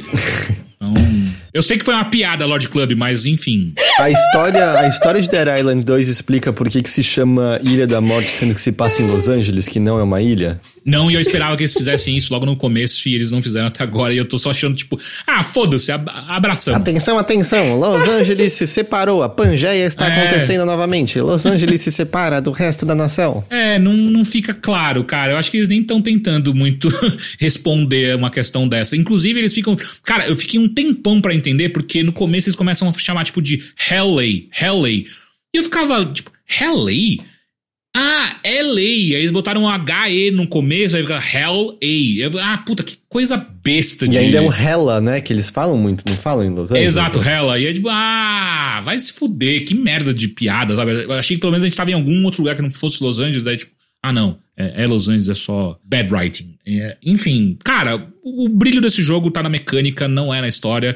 Os gráficos estão bonitos. Inclusive, eu até fiquei, caralho, meu computador tá rodando tão bem ainda um jogo que tem uns gráficos desse, que legal. Em 1080p, sua placa aguenta tudo. Não, cara, mas só que tá, ele, ele tá na qualidade máxima e não tá tendo nem queda de frame, não tá tendo nada, sabe? Tipo, tá tudo rodando liso. É que os jogos que não tá aguentando só tão mal otimizados pro PC que tá rolando direto. Garanto que Deixa sua eu placa... ficar feliz, Heitor. Puta que pariu, que Não, inferno. Me eu me deixa ficar feliz que a minha placa tem quase cinco anos e ainda tá rodando esses bagulho. Ainda mais quando eu vejo jogo bonito, fala, pô, que legal, tá rodando ainda. Bless. Ótimo, tem mais seis meses pelo menos. Nada me incomoda mais que sua felicidade, eu não posso... Eu sei. E também a mim, olha só que engraçado. Olha Também me aí. incomoda a minha felicidade. Eu não sei se qualquer um lembra, mas se eu falar, eu viajei, o personagem não arremessava CDs, o poder dele era arremessar facas infinitas. Não sei de onde eu tirei CD. É, então eu imagino que um desses tiers que eu não abri ainda de cartas deve ser um poder especial da minha personagem que eu não tenho. E a minha personagem é mó legal, tá? Então, que se alguém pensar, tipo, ah, com qual personagem eu começo? Eu tô jogando com a Amy e eu tô achando super divertido. O- uma pergunta, ele vai sair pra PS4 e Xbox One ou ele é só nova geração junto de PC? Olha. Vai, vai sair PS4 e Xbox One. Ah, só não sei quando, não sei se já no lançamento, mas vai sair pra todas as Deixa eu só confirmar uma coisa aqui, porque eu tinha lido por cima que a versão de PlayStation 4 e o- e o Xbox One não ia poder jogar crossplay, eu acho. Peraí. Ah, não tem crossplay nenhum? Eu acho que no, no, no, no PS4, jogadores que possuem o PS4 e Xbox One base não podem hospedar modo, não podem hospedar modo cooperativo. É isso. Bom, eu agora quando lançar o jogo eu vou testar o cooperativo pra ver qual é que é, né? Mas a minha expectativa é que seja uma bosta do ponto de vista de você entra numa, num- numa partida pra jogar com a galera, a galera tá correndo e, e você não tem tempo de ver o cenário, de testar a armadilha, então, sei lá, fica meio correria. A, a, a Plat tá lembrando que Far Cry 6 tem uma arma de arremessar CD. Assim, não é o Far Cry 6 que eu tô pensando, cara. Caralho, Far Cry 6. Não é Dead Rising, não? É bem cara de Talvez. Dead Rising. Tem Mas- cara mas de assim- Dead Rising essa arma. É que eu acho que o Hellraiser, quando já tá muito ruim, tem uma hora que o Pinhead entra numa boate, mata Uhum. todo mundo lá dentro e transforma o DJ num monstro. E, o, e ele Perfeito. mata pessoas arremessando os discos, eu acho, não CD, sei lá. Maravilhoso. Mas aí tá, você tá falando isso, eu lembro de um monstro com uns discos. Uns assim, discos na cabeça, se- é. É, mas eu não lembro se era disco ou se era tipo aquelas serras, aqueles, aqueles discos de serra mesmo, sabe? No Hellraiser 3, segundo Wesley. Quando, quando que sai? É sexta-feira? Dia 21? 21. Dia 21, que é Dia quinta-feira. 21. Não, sexta, sexta, sexta. Cara, mas assim, eu vou reforçar, tá? Tal- Eu não sei se ficou super claro, mas jogo tá muito legal mesmo, tá, gente? De novo, indo pra esse lado de mecânica, sabe? Tipo, se você tá atrás de história, algo mais profundo, não é o seu rolê, Dead Island 2. Mas se você tá atrás de uma mecânica di- divertida, gostosa, com, com missões interessantes, sabe? Tipo, com parâmetros legais de, de missão tal, e essa coisa do- da variedade de inimigos que você tem, como você pode lidar com eles. Pô, tô achando super legal. Eu tenho uma, uma só questão que é: eu enfrentei, acho que o, o primeiro chefão mesmo, agora. Nossa, é, é só uma esponja de bala meio chata.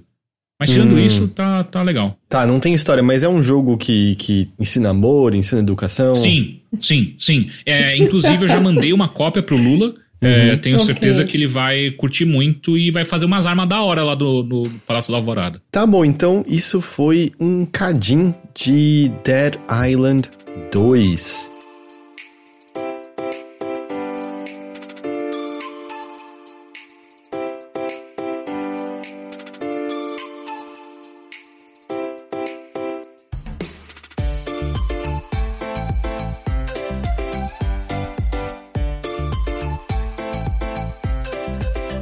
GG, Oi. agora a gente vai pra você. Você também estava embargada na semana Tava. passada, porque você estava jogando Minecraft Legends, que saiu no dia que estamos gravando isso daqui, correto?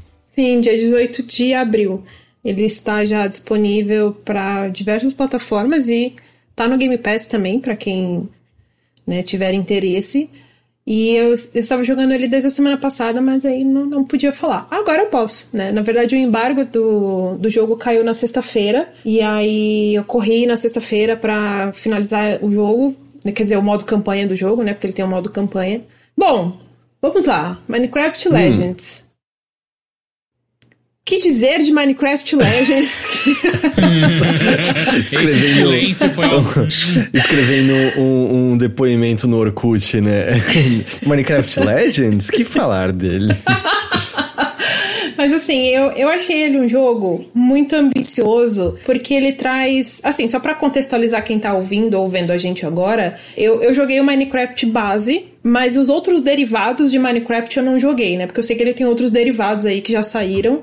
E o Legends é o mais recente do, do- da série de derivados aí que, eles, que, que, é, que a Mojang tá, tá desenvolvendo. Mas vamos lá, Minecraft Legends quando eu comecei a jogar ele, eu achei ele muito ambicioso, mas ao mesmo tempo ele tem umas propostas que, tipo, me perderam. Eu vou explicar isso melhor, mas vamos primeiro contar o que, que é esse jogo, né? Ah, ele. Ele é um, um jogo, né, no mundo de Minecraft, tanto que ele se passa ali numa época, né, do, do overworld ali, do mundo de Minecraft, muito antiga, e aí você é, vivencia uma época em que os piglins, né, que são aqueles porquinhos do inferno lá, que são adoráveis. Eu amo esses inimigos porque eles são muito, muito fofinhos.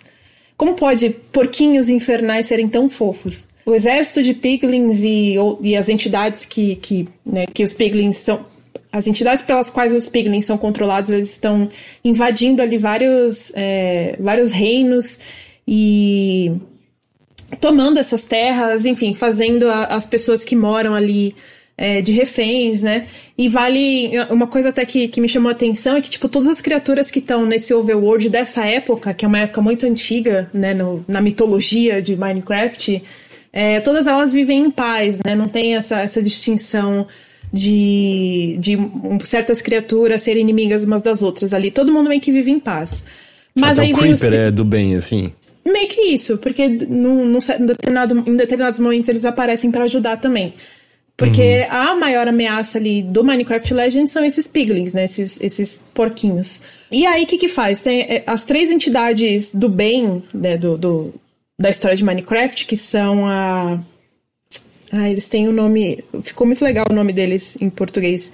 Era Ação, Premonição e Conhecimento. São três entidades, assim, que elas né, ficam observando as coisas do mundo, assim, e intervêm quando é conveniente. Nesse caso é. Então o que, que eles fazem? Eles viajam no tempo para pegar o herói do Minecraft, né, que é o seu personagem do, do jogo base, e perguntam para ele se ele quer, tipo, ou oh, você aceita voltar no tempo com a gente pra encarnar hum. uns heróis aí para ajudar a gente, porque, ó, os Piglins estão invadindo tudo, estão tomando todas as terras, e a gente não tem com quem contar, basicamente. E aí o seu herói automaticamente aceita, né? Porque é assim que começa a, a campanha. Então você volta no tempo, as entidades puxam o seu herói para o passado, né? Para você lutar contra os piglins. E aí você assume a skin de, de heróis lendários que existiram nessa época. É, então você pode, tipo, trocar as skins dos personagens na hora que você quiser hum. e tal. É bem, bem legalzinho nesse aspecto de visual. A skin faz diferença ou é realmente só, Não, só estético? É só, só estético. Uhum. Ah. Aí, vem a parte. Essa, essa é o, a premissa do Minecraft Legends. Aí agora vem a parte da jogabilidade, que foi aonde eu fiquei meio confusa com a proposta do jogo. Hum. Porque, assim, ele é muito ambicioso no sentido de, de mesclar muitas coisas, muitos subgêneros ao mesmo tempo. Porque ele é um RTS, então ele tem um, uma estratégia em tempo real ali. Olô. Você também tem que gerenciar o, o exército, né? Você, é, o seu personagem, como ele é uma lenda, ele pode invocar golems, né? Ele tem, você tem ali as construções, os como é que é que chama? É, você constrói um, uns negocinhos para você invocar mesmo, né? Tipo um. Um, um portal? Ai, gente, um, não é um portal, é um, uma construção mesmo no chão. Como se fosse um. Altar? Um altar? Altar, isso. Você constrói os altares e você pode. Você usa uma, uma das canções lendárias, né? Que o seu herói tem, seu herói tem esse conhecimento, e você invoca golems, invoca outros, outros tipos de criaturas para criar um exército, que é basicamente o que vocês estão vendo ali no vídeo. E aí você coloca esses exércitos para justamente batalhar contra os piglins. Então você tem que gerenciar o seu exército também. Então você dá ordens específicas para cada grupo, ou você pode ir junto com eles para batalha, é, você pode dividir eles para fazer coisas diferentes, você faz a marcha junto com eles. É bem legal nesse aspecto, né? No gerenciamento de exércitos, foi, acho que foi a parte que eu mais me diverti, inclusive. Uhum. E aí você tem, ao mesmo tempo que você tem RTS e gerenciamento de exércitos, você também tem a construção e o, e o e a coleta de recursos, que é meio que a essência do Minecraft. E aí ele mescla tudo isso para fazer o Minecraft Legends. E aí, tipo, cara, é, parece legal na teoria. Parece. Só que na prática não funcionou tanto, porque eu acho que ele ficou muito maçante, assim, no, no e ele não só ficou maçante, porque, tipo, sei lá, o jogo, a campanha do, de história tem umas 15 horas, mais ou menos. Ah, nossa. É, ele é muito grandinha, e aí, tipo, cara, quando eu tava chegando ali mais pro, pro final, eu já não aguentava mais fazer a mesma coisa. Uhum. E por mais que você abra, né? Você tem um mapa geral do overworld, você pode cavalgar por onde você quiser. Obviamente que no começo você não tem essa liberdade toda, porque as entidades estão te ensinando e estão, tipo, apresentando todo, é, todo o contexto daquele mundo pro seu herói. Então eles ficam, olha, vai lá nas terras não sei aonde para você impedir o exército de piglins que tá chegando. Então, tipo, né, você vai, nessas correrias do comecinho, você vai entendendo um insight de como é esse mundo e você vai aprendendo a cavalgar, no caminho eles vão te ensinando outras coisas, aí você tem as, as primeiras batalhas de exército contra exército. E é legal. Aí quando abre mesmo para você ir para onde você quiser, aí você vê que, tipo, olha, tal área aqui do mapa eu consigo pedra e eu consigo, sei lá, madeira. E aí nessa outra parte aqui, eu só consigo diamante. E aí você vai, tipo, juntando, porque cada área vai ter uma coisa diferente para você coletar. E aí você vai abrindo as construções. Só que aí, tipo, você não tem. É, é aí que o jogo me perdeu, porque você não tem a liberdade de criar o que você quiser no Legends. Você cria o que tá já pré-definido pelo jogo. Como um RTS mais clássico, assim mesmo. É. Tipo, tem essa construçãozinha aqui. Exato. E aí, tipo, eu que só joguei o Minecraft base, eu estranhei muito isso, sabe? De, de tudo bem, eu sei que a proposta é diferente, mas pra mim foi muito estranho não poder criar o que eu quisesse ali, sabe? Por mais que, que, que, ah, tudo bem, a proposta é você livrar, tem uma história aqui que você tem que ajudar esses habitantes a se livrarem desse exército de demônios porquinhos. Tudo bem. Mas é muito bizarro você jogar Minecraft e não poder criar o que você quiser. Pra você tinha que ser uma parte meio integral do negócio, pelo menos poder personalizar de alguma forma. Na minha cabeça vem o. Não que seja um bom jogo, mas o Spore, sabe? Em que você tinha prédios que tinham função específica, mas você podia personalizar. Meio que com. de maneira bem ilimitada, né? A ferramenta era, era bem. Era bem boa, né? Permitia muita criatividade. Alguma coisa nessa natureza, assim, que, que, que você imaginava que poderia funcionar. Sim, eu, eu, eu imaginava que eles me dariam um pouco mais de liberdade pra criar algumas coisas, sabe? Tipo, pra realmente construir. Porque realmente todas as, as construções e superfícies que você faz ali, elas já são pré-definidas. E não é exatamente o seu boneco que faz. Você, tipo, como você tem os seus exércitos, são eles que constroem as coisas pra você. Então você nem bota a mão na massa, de, literalmente, sabe? Você só assiste. Graças a Deus! né? Você assiste as coisas serem construídas pelos, sei lá, pelos golems, pelo seu exército. Ok, isso ajuda.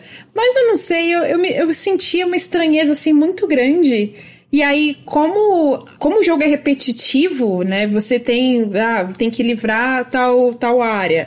Beleza, aí você retomou a área. Aí você ajuda a galera ali a reconstruir a cidade. Aí beleza, aí você vai ter que coletar recursos pra ajudar essa galera aqui a construir tal coisa, porque eles precisam disso de volta, já que os piglins destruíram, tal, tal, tal. Então você tem essas, essas mini é, essas missões secundárias, digamos assim, mas o foco é livrar essa, essa terra inteira do- dos, dos piglins e derrotar as entidades que estão por trás ali dessa dominação toda.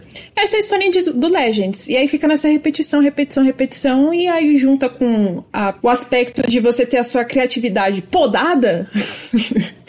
e aí eu só fiquei, tipo, eu só murchei cada vez Aham. mais ao longo da jogatina, sabe? Eu acho que eu entendo o que você quer dizer, que é meio. Tá, vocês fizeram um jogo de estratégia que tem a skin de Minecraft, mas nenhum dos elementos que define Minecraft. Então, por que que esse jogo é Minecraft Legends e não só, sei lá. Pra ganhar dinheiro. Blá blá blá. É, é porque, Não, porque tem uma gente estética sabe. reconhecível, né? Porque tem, tem quer, quer queira ou não, tem elementos do mundo que são reconhecíveis. Mas entendo, acho que entendo o que você quer dizer, que é meio, tá, mas, mas qual é o aspecto Minecraft? E é isso, é porque o mundo é feito de bloquinhos e tem a estética que você conhece, mas não. É basicamente isso, mas aí, tipo, eu só murchei, sabe? Porque eu, eu tava esperando que, não.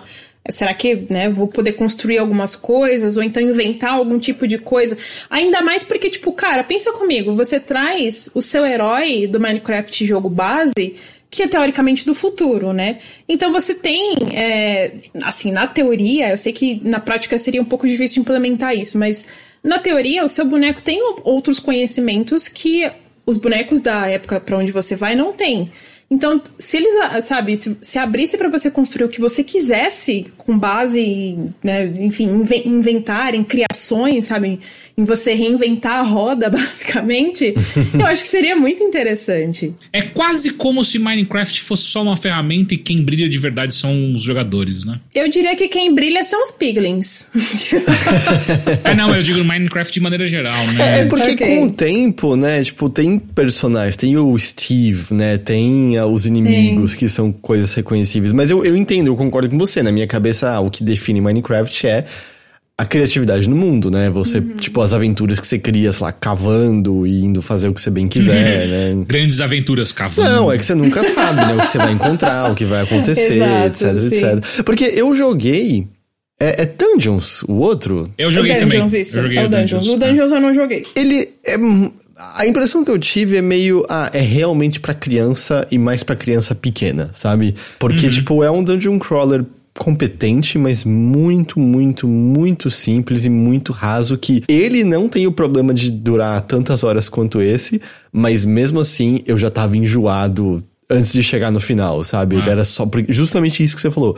Parecia que era só repetição da mesma coisa de novo, de novo, de novo. Assim. Exato. Então, e, e lá tinha isso. Onde tava a identidade de Minecraft? Eu não sentia, sabe, também a identidade de Minecraft nele. Então, pelo visto, a gente jogou jogos diferentes, mas que eles erraram na mesma proporção, assim, só que, né, jogos diferentes. Você jogou Dungeons and Legends, mas o que você tá relatando é basicamente o que eu senti jogando Legends também. Ó, o Matheus falou aqui no nosso chat que eu acho que é uma coisa que faz bastante sentido, que é ó, exatamente isso que eu tô pensando. Me parece que eles estão usando na Minecraft como uma série de jogos introdutórios a múltiplos gêneros. E o Dungeons, ele é meio que isso, né? Tipo, pô, é um primeiro dungeon crawler seu, sabe? Sim, mas ao mesmo tempo. É que assim, eu não sei se é pra crianças muito, muito pequenas. Porque eu, não- eu não sei se tem isso, tipo. Quando eu tinha, sei lá, 9 anos, eu queria jogar Diablo, tá ligado? Era Diablo eu queria. Eu queria matar o demônio. Você, você era a criança que o Lula não, não quer que as crianças sejam, sacou? Eu, eu, eu sempre fico só com um receio assim, que é. Eu entendo o desejo de ter coisas introdutórias pra crianças e tudo mais. Mas eu também sempre fico preocupado porque eu sinto que isso às vezes é subestimar a criança, sabe? Quantos jogos ultra complicados que, sei lá, a gente terminou quando era criança porque a gente bateu a cabeça naquilo, entendeu? Que se você pega hoje em dia como adulto, você fica, como eu fiz isso quando criança? Eu era um gênio, como é possível? E a resposta é, não, você tinha muito tempo e você insistiu e aprendeu, sabe? Eu sinto que eh, crianças gostam desse tipo de desafio. Eu não sei, é a impressão que eu tenho, mas eu também não manjo necessariamente, né? De... Você não é uma criança, né? Não mais. No coração eu sou. Mas eu acho que assim, é, esse jogo poderia ser melhor aproveitado se eles reduzissem umas pela metade essa, essa campanha dele. E tem uma coisa também, mas esse eu, eu confesso que eu não testei, eu só foquei na campanha principal mesmo. Então posso, eu posso testar depois e comentar num outro Mothership que é o multiplayer dele, né? Porque dá pra jogar o multiplayer. E agora que ele saiu, provavelmente vou encontrar pessoas mesmo que estão jogando, então vai ser mais fácil de, de testar essa, essa modalidade do Legends. Mas ele tem o cooperativo, né? Tem o multiplayer e tem. E tem ele tem competitivo e cooperativo. Mas assim, não parece fazer muita diferença pro loop de mecânica que você tá falando agora, né? Eu acho que ele só acelera algumas coisas. Tipo, você vai ter Ah, três vezes mais exército e vai fazer coisas mais rápido.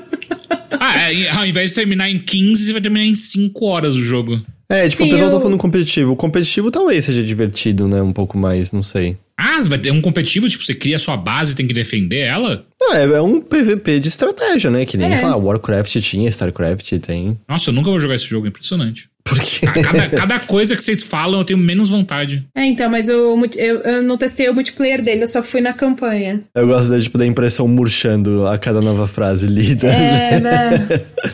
é isso. É definitivamente um jogo já feito. É, eu não. Eu, eu... Mas você poderia. É, não sei nem falar direito, é meio.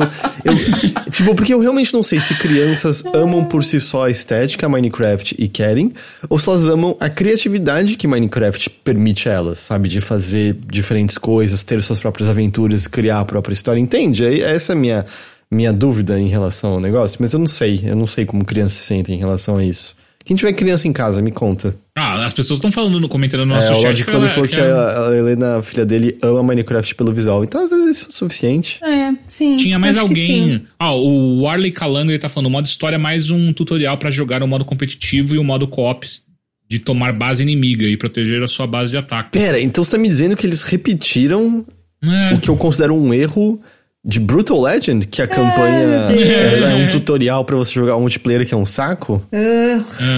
E voltamos ao ano de 2005, não é mesmo? Eu acho que ele é o clássico caso de esse jogo claramente não é pra gente, né? Tipo, É, talvez a gente seja velho pariu. demais pra ele. É, esse jogo não é pra nós. Eu não sei, porque, tipo, o Legends em específico, não, assim, eu não achei ele nada complexo, ele não é difícil de você dominar as mecânicas e tudo mais, a parada do RTS, do gerenciamento como um todo. Não achei ele complexo. Isso vindo de alguém que não é tão fã do gênero RTS assim. É, o RTS é um gênero que eu não costumo jogar tanto, não sou muito fã. E assim, ah, eu esqueci minha linha de raciocínio, me fugiu. O que, que eu tava falando? Pera, deixa eu Acontece. retraçar, calma. Tipo, você tá falando, olha, eu não sou tão fã de RTS, então também Sim. tem esse, Tá, esse lembrei, porém. lembrei, lembrei que eu ia falar. O meu ponto é, eu não achei complexo, mas ao mesmo tempo, ele é, de certa forma, burocrático. Então, eu não sei o quanto a campanha né, que é esse tutorial que a galera tá falando aí, seria interessante para crianças também. Hum. Até porque ele tem muitas coisas para você aprender. Você tem lá, ah, tem que gerenciar o seu exército. Aí tem as batalhas estratégicas em tempo real. Aí você tem coleta de coisas. Aí você tem o crafting, né, que você constrói as paradas. Aí você tem as missões secundárias. Aí você tem a, a sabe, é muita coisa. Minecraft Legends. É isso aí, né? É isso aí. Dá pro seu filho que ele sabe o que vai fazer com isso aí. claro. Porque tipo, eu tenho que admitir, eh, já se explicou o jogo, eu só pensei, ah, eu acho que. Eu acho que eu vou Nossa, eu pular não quero esse, nem. que preguiça. Eu não quero nem baixar, é, porque tá no Game tô- Pass. Eu nem quero baixar, Que sabe?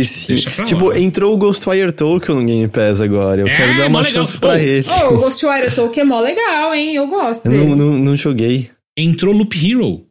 Quem não jogou Loop Hero ainda, agora tá no Game Pass, olha só. O Ghostwire Tokyo eu gostei, mas eu joguei na época. É mó legal. No... Eu gostei. Eu joguei na época no, no PlayStation 5. Na época que ele saiu, no caso, né? Aham. É, e eu gostei muito, muito, muito. Achei ele bem diferente, bem legal. Porque eu não sei, você descreveu o jogo e eu fiquei olhando assim, ah, eu acho que eu acho que eu não quero também. Acho que eu não vou gostar das mesmas coisas que você falou que você não gostou, É. sabe? Eu fiquei com o quê? preguiça Do Ghostwire também. Tokyo, você falou? Não, não, do, do, do Ah, Minecraft tá. Legends. É, não, eu acho que pela sua experiência com Dungeons, eu acho que você não ia curtir o Legends também, não, porque ele é só. é, meio que a mesma coisa com skin diferente, né? Ele tem essa. Ele traz essa. É, essa ambientação, entre aspas, medieval, assim, né? E você tem que salvar o rei, os reinos e papapá. Mas, só pra, pra, pra mudar pro tom, você jogou mais de Bayonetta Origins Cereza and the Lost Demon Sim. e se apaixonou ainda mais? Muito! Joguem! É incrível, é lindo, é maravilhoso. Eu, eu adorei. É, e uma coisa que eu acho que. Sim, uma coisa, e uma coisa que eu acho que, que me pegou muito ali pra mim, que era. Como eu só tinha jogado três capítulos na, da última vez que eu falei. é, ele teve uma coisa que ele foi me conquistando cada vez mais, que é justamente a relação entre a Cereza e o Cheshire, né? Que é o, o gato demônio dela. Porque assim, eles são literalmente duas crianças. Então eles se comportam como duas crianças birrentas. E aí, tipo, ele vai aos poucos, né, construindo essa relação entre eles. Porque um, um depende do outro ali pra poder sobreviver no meio da floresta, né? Então. Eles têm as suas próprias habilidades e você precisa coordenar os dois ao mesmo tempo ali na tela. Mas tem também como você andar com o gato na forma de pelúcia, né? Então, tipo, dá pra ir mais rápido também. Porque o, o gato, quando ele tá na forma de demônio, ele é bem lento.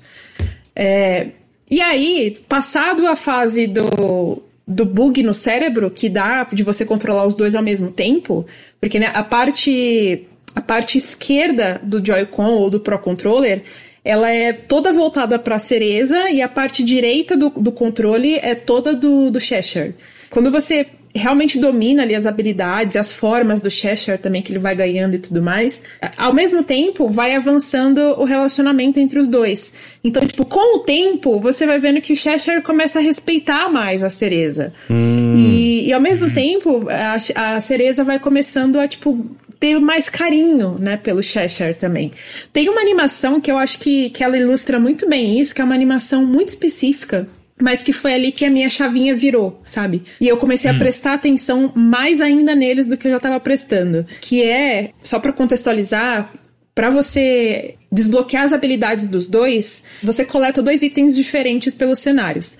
Para as habilidades do Cheshire, você precisa encontrar uns cristais e para cereza você coleta pétalas de rosa. E aí você vai acumulando, acumulando, acumulando e isso é basicamente a sua moeda de troca para ir abrindo as habilidades na árvore de cada um. Quando e aí tem uma animação, quando você desbloqueia uma habilidade nova, tem uma mini animação deles dois interagindo. E aí a cereza pega tipo um, um, um balde assim cheio de cristal e dá na boca dele para ele comer os cristais e, e, e despertar a habilidade nova, né? Só que nas primeiras interações dele, quando você tá bem no começo do jogo, ele começa a engolir, engolir, e depois ele dá uma, uma patada assim, pá, que aí tipo faz voar tudo, né? Aí vai tudo mais rápido pra boca dele.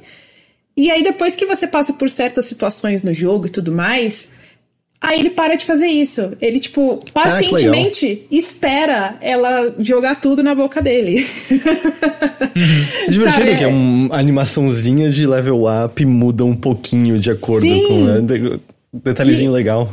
E é muito legal, tipo, tá, eu já tinha passado por certas situações na história que, né, dá pra ver, assim, que eles ficaram mexidos um com o outro e tudo mais, que são situações de, de confiança, né, que vai, você tem que meio que jogar a toalha e esperar o seu parceiro te ajudar ou não. Nesse aspecto, inclusive, ele me lembrou um pouco The Last Guardian, não sei se vocês jogaram, só que o The Last Guardian, ele tinha uma mecânica invisível ali de que quanto mais você alimentasse o trico, né, com barris e tudo mais, enfim, tratasse ele bem e tal, tal, tal, mas ele era responsivo com, para com você, né? E aqui não tem meio que isso, não tem essa mecânica invisível, assim, de você, tipo, quanto mais você trata bem o Cheshire, ele vai te tratando melhor também e vice-versa. Aqui não tem Graças isso. a Deus. Pô, eu falo isso não, eu adorava. Eu acho que o, o trico foi horrível porque eu achava ele insuportável. eu Não, não queria fa- fazer carinho, não queria dar comida Nossa, pra eu- ele. eu adoro- Caralho, coração peludo. Não é? Ah, o nosso bicho chato, caralho. Nossa. Nossa, Heitor, eu vou. Não quero mais gravar, não, vou embora. Olha aí. Mas é, voltando pro, pro Bayonetta, não tem essa mecânica invisível aqui que nem tinha no The Last Guardian. É, mas a narrativa vai fa- faz esse papel, né? De tipo, organicamente você vai passando por situações da narrativa mesmo, vão fazendo um confiar mais no outro. E aí, depois disso, tipo, as animações vão mudando aos pouquinhos, sabe? E quando eu percebi isso, a chavinha virou pra mim. Eu falei, caralho, o jogo é sobre isso, sabe? É sobre a relação entre os dois. Por isso que os dois são destaque, sabe?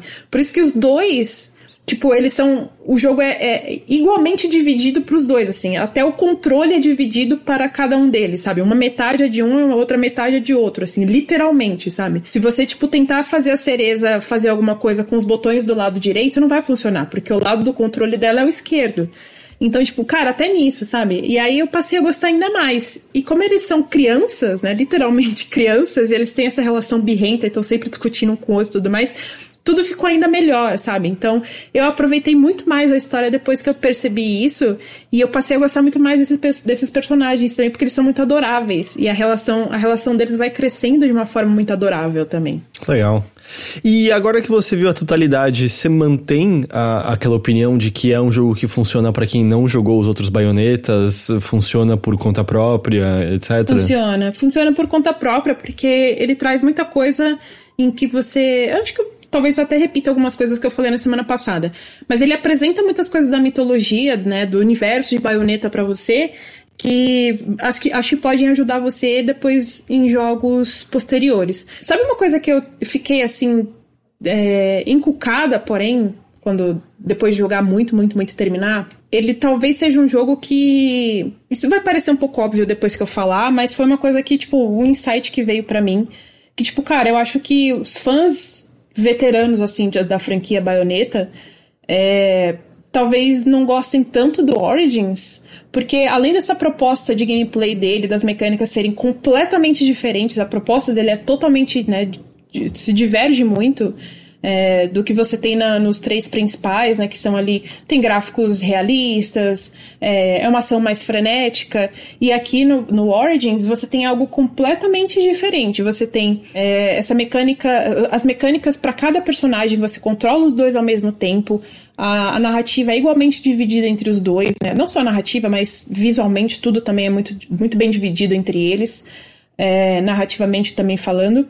Uma coisa que eu gostei muito também, além da relação dos dois, é que o, o Origins ele é muito mais voltado para quebra-cabeças. Então você tem a parte da exploração, mas você também tem muito quebra-cabeça. Não só quebra-cabeças em que você tem que usar e combinar as, a- as habilidades de um, de um com o outro, mas também quebra-cabeças em que eles se separam e aí você tem que, tipo, fazer eles se virarem individualmente com o que tem, sabe? E isso é muito legal. É, mas assim, pra fãs de velha guarda, assim, de- da, da franquia, se você estiver procurando alguma coisa que nem os três jogos principais, assim, eu diria pra você passar longe, mas Ah, ao mesmo tá. tempo, né, porque não vai te agradar. Ele é completamente diferente. E, e você, é, como é que você falou que, que a Monique chama Maria, Maria Loureira? É, Maria Lorinha. te- teve coisinhas assim do universo maior de baioneta que tem determinados. Sim. Hum, ok, isso foi. Sim, teve muita coisa que, que eu gostei muito da história, os personagens todos são muito legais. é, você conhece novos. Novos. Como chama? Novas criaturas, né? Novas criaturas que passam a, a fazer parte desse universo também. Mas eu gostei muito, muito, muito. E ele é. Ele aqueceu muito meu coração, assim, em vários sentidos. É, a única coisa dele, né, é que ele, eu, tipo, ele parece tá, talvez esteja um pouco apagadinho por ser, né, um jogo de Switch, ele é de preço cheio, né, e eu não sei porque quando você bate o olho você tem a impressão de, ah, eu acho que é um jogo baixável, né, um pouco mais barato. Eu não, eu não sei se é um pouco preconceito. Tipo, eu acho ele ah, bonito, mas eu não sei se bate alguma coisa no visual comparado ao original que tinha me passado essa impressão, sabe, quando anunciaram ele, que era uma coisa um pouquinho mais barata e tal. Mas ele é um jogo de preço cheio, né? Ele é, porque ele é, é feito pela Platinum também, né? Nesse caso, ele não foi. Como chama? É, não foi terceirizado, né? É, foi feito pela Platinum mesmo.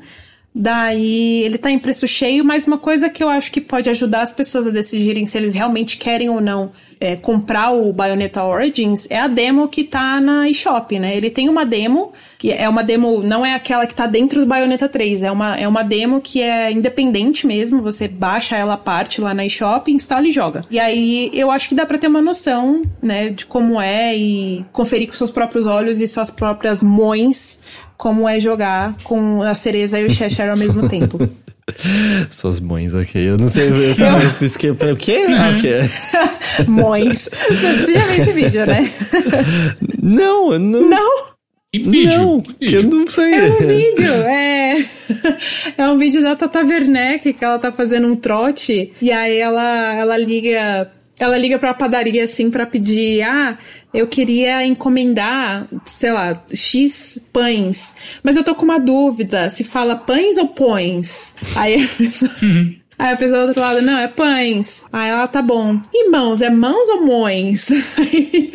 e ela fica tirando a dúvida com a pessoa da padaria, sabe? Enchendo o saco, assim, é muito bom. Entendi, entendi. A Bayonetta Origins, então, tá disponível para Switch. Só Switch. A Plat mencionou uma coisa: você pode jogar co-op com outra pessoa, né? Desde que cada um pegue um Joy-Con. Nada impede. Eu não sei, né, eu de- joguei ele totalmente sozinho. Sim, mas digo, dá, sabe? Cada pessoa pode jogar, É. segurar um Joy-Con, nada impede. Eu não acho que o Nossa. Caminha vai aparecer na sua casa e te dar uma bronca. eu vou fazer o Bruno jogar comigo. Tipo, na- na- nada parece que impede, né? É, na teoria, pelo menos. Do Bruno brigar com a Gé? Não, nada impede de você jogar co-op de cada pessoa segurando um Joy-Con. Eu não sei, mas eu vou, eu vou tirar essa dúvida. Porque eu, como eu joguei sozinha, né? Eu tava aqui jogando, correndo com ele. Não deu pra jogar com outra pessoa. Mas, quando eu ver o Bruno, eu vou forçar ele a jogar comigo. Pra... Então guarde, guarde essa dúvida, Plat. Eu tiro ela na próxima semana pra você. Me parece assim, é meio como Brothers A Tale of Two Sons, né? Que é o, é o co-op pensado pra uma pessoa só. Mas nesse caso, como o Switch tem a magia dos Joy-Cons destacáveis, né? Fica mais fácil. Eu acho que o Brothers eventualmente ganhou até uma modalidade pra você jogar de dois e tal. É. Ah, é? Eu gosto muito do que você chamou de Joy-Cons destacáveis, que parece que vem numa cartelinha, sabe? Prec, prec, e aí você. Tá, É pronto, isso. você acabou de criar um novo videogame da Nintendo, você sabe, né? É, isso foi o Labo, né? Você pera Eu ia falar isso. Meu Deus, o Heitor inventou o labo. Pior que eu, eu vi aqui uma loja vendendo um kit do Labo. Pô, compra aí. Então, não tava em desconto, tá ligado? Como, sei lá, quando a FNAC ainda existia, que, sei lá, tinha um jogo de 10 anos, você ia ver o preço 350 Aham. reais, era só um bagulho esquecido, 100% era isso, era tipo Labo esquecido. Tio Hillman, 280 reais. Tipo, mano, o que, você Se tá bobear, fazendo, velho? se bobear, o papelão já tá podre a essa altura dentro do negócio e ainda tava lá vendido pro preço cheio. Gente, eu gostaria. Eu falei alto sem querer, não posso falar tão alto essa hora. Gente, é, eu gostaria de falar de um jogo que eu joguei. É, um jogo brasileiro chamado I Did Not Buy This Ticket. Vocês ouviram falar dele? Sim. Não. Ele é uma novela visual lançada, eu acho que foi esta semana ou no final da, da semana passada. Pelo que eu entendo, ele foi feito por uma dupla. É, eu não lembro exatamente o nome deles, eu acho que assim, o texto é de um cara chamado Thiago. Ele trabalhou também no Dodgeball Academia, se eu não me engano. E a arte toda, eu esqueci o nome dela. Eu lembro que o sobrenome dela é tipo Ninótica, alguma coisa assim. E o que, que é essa novela visual? Assim, Eu até falei o nome, né, como I Did Not Buy This Ticket, porque até onde eu vi, não tem um nome localizado para o jogo. Ele só tem esse nome, esse nome em inglês, mas seria, né, eu não comprei essa, esse bilhete, não comprei essa passagem. Porque o ticket, nesse caso, é especificamente uma passagem de ônibus é, né, né, nesse jogo. Mas ele tá tudo em português, tá? Só pra deixar claro. Ah, legal. Eu, eu joguei, é, eu joguei ele em português. Pô, o nome da personagem ali eu tô vendo é Candelária. Não tem como ser mais Candelária. PTBR do que isso. Uhum. E, e o que que ele é? Eu, eu gostei muito, tá? Eu já adianto isso. É, ele é uma novela visual com escolhas, tá? Ele tem escolhas constantes. E o que que é? A Candelária, a personagem que você é, ela é uma... É carpideira que a gente chama? Eu esqueci agora. As moças Carpinteira. contratadas pra chorar em enterros. É isso, né? Não, não. Não, que? Pera, volta, volta. Não, volta. carpinteira, né, que Carpinteira? constrói. Não, eu constrói falei coisas. carpideira. Carpideira, A eu falei. carpideira. Ah, eu É não isso? faço a menor ideia do que você tá Eu falando. entendi carpinteira. Não, não, é- Eu eu, também. acho que é, eu acho que é, é carpinteira, é isso? Não, é ok, o chat confirmou. Ela é contratada Carpideira. pra chorar em velórios. E ela é uma personagem que ela, ela fala isso, que ela tem essa facilidade de fazer lágrimas jorrarem dela. Ela não sente nada, mas ela tem essa facilidade e ela é muito requisitada por conta do quão genuíno ela é nesse Caralho. ato de, de passar a tristeza em velórios. Caralho, que pesado isso. E ao mesmo tempo, ela volta e meia dialoga com as pessoas que contrataram ela pra, pra, pra chorar nos velórios de seus entes queridos. E ela sente que ela acaba até tendo uma outra função. Ela acaba sendo até um pouquinho. Ela tá ali pra amparar um pouco, sabe? Porque essas pessoas têm sempre perguntas e ela tá sempre na situação de partida, de pessoas queridas e coisas assim. E, e vou, tipo, é o início só do jogo, tá? Que eu vou descrever mais, porque no fim das contas é, ele é a história, né? Então não quero dar muitos detalhes avançados. Mas ela tem essa, esse trabalho, é uma coisa que ela faz. Viaja de ônibus é, de uma cidade a outra pra realizar esse, esse trabalho dela. E já muito de cara fica, fica claro que tem alguma coisa em relação ao passado dela, não só por conta dessa interioridade dela, que é muito explorada, essa interioridade, né? Que ela, ela fala dessa facilidade de chorar, mas as lágrimas nunca têm significado real pra ela, mas também é frequente um lance de que o celular dela toca direto, é, tem o barulho da vibração.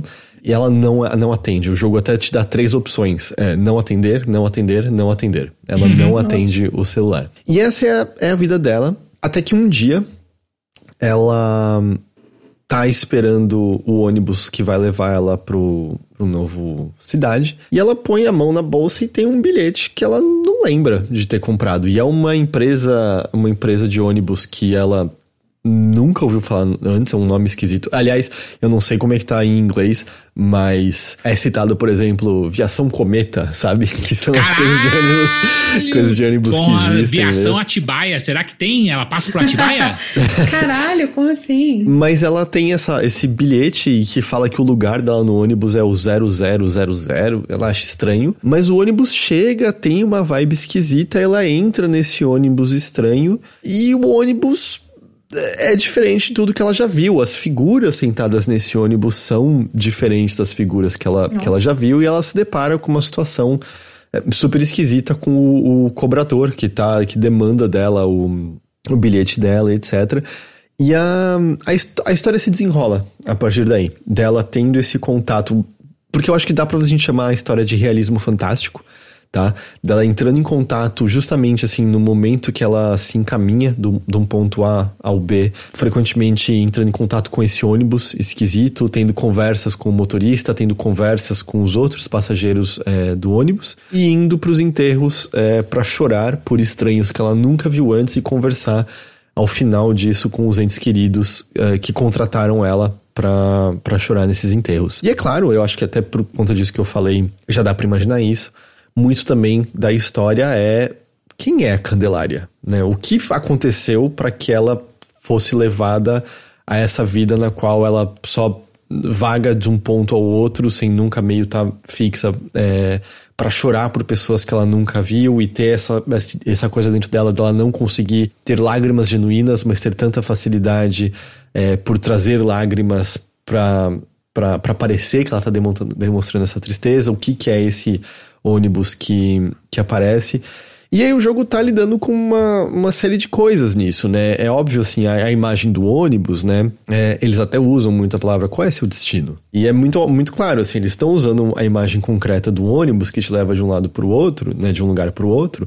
Mas também muito para usar de simbolismo de o que, que é a jornada da Candelária, né? Qual é o destino dela? Qual o que aconteceu dela, né? Para onde ela quer chegar, sabe? Ela tá indo para algum lugar ou, ou, ou não, né?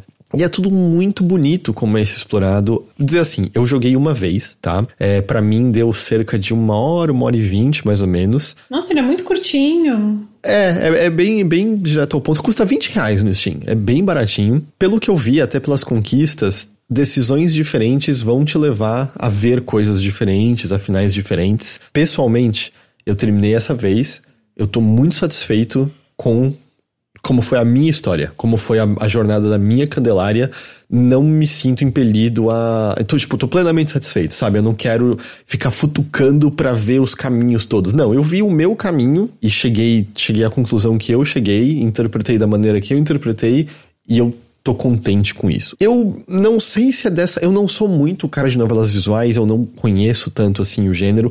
Eu não sei se é assim que as pessoas no geral jogam, ou se elas jogam para fazer todos os finais possíveis. Eu sei que existem casos, né, de novelas visuais que se você fizer todos os finais, você acaba abrindo alguma coisa adicional. Sinceramente, eu nem fui ver se esse é o caso, porque, como eu falei, eu saí muito satisfeito com a história. Eu, é, com a história, com o que aconteceu comigo. Os diálogos com as figuras que eu encontrei no ônibus, eu adorei, eu adorei. Teve alguns muito tocantes. Eu acho que as escolhas que me foram dadas foram muito belas. Acho que o texto do jogo tá, tá bom. Assim, a tradução em português tá, tá ótima. Eu acho talvez que o texto original seja em português. Tem uma coisinha ou outra, sabe? Tipo, teve uma hora que eu percebi que a, o motorista tá conversando com você e num balão de fala, em vez de ser motorista, tá motorista, sabe? Tem um typo hum. ali, sabe? Coisinha simples. Mas o que eu preciso dizer é que, além disso, né? Tem, um, tem uma trilha gostosa que acompanha esses momentos. Às vezes um pouco desconcertante, porque ele ele não é terror, mas ele é, é. Ele pode ser assustador, ele não vai dar susto, tá? Deixa claro, não é um jogo de dar susto. Mas ele tem essa vibe meio. É, meio, meio onírica, mas também meio de pesadelo. Mas assim, o que eu acho que faz, pelo menos para mim, brilhar junto com o texto é a arte desse jogo. Assim, eu acho a arte lindíssima, também desconcertante com essa vibe meio eu tô num pesadelo, eu tô num sonho, mas mesmo quando você tá dentro de, de, de ambientes que claramente é, são, vamos dizer, dentro do real, que é, por exemplo, o funeral, quando você tá ali chorando, as figuras que vêm conversar com você, elas nunca têm o rosto definido, elas são figuras totalmente apagadas. Você só vê mais a, a, a, o contorno do rosto delas e a roupa que elas estão usando. Tem, por exemplo, um detalhe que eu gosto muito, que Independente de você estar tá dentro do ambiente mais onírico ou mais real, frequentemente você vê olhos piscando pela tela. Ô, louco. Que eu, eu vinha interpretar como a sensação da Candelária de estar sendo observada. Essa questão que até mesmo, às vezes, a questão de ansiedade pode levar a isso, de você sentir que há muita atenção é, sobre você e como você age diante disso.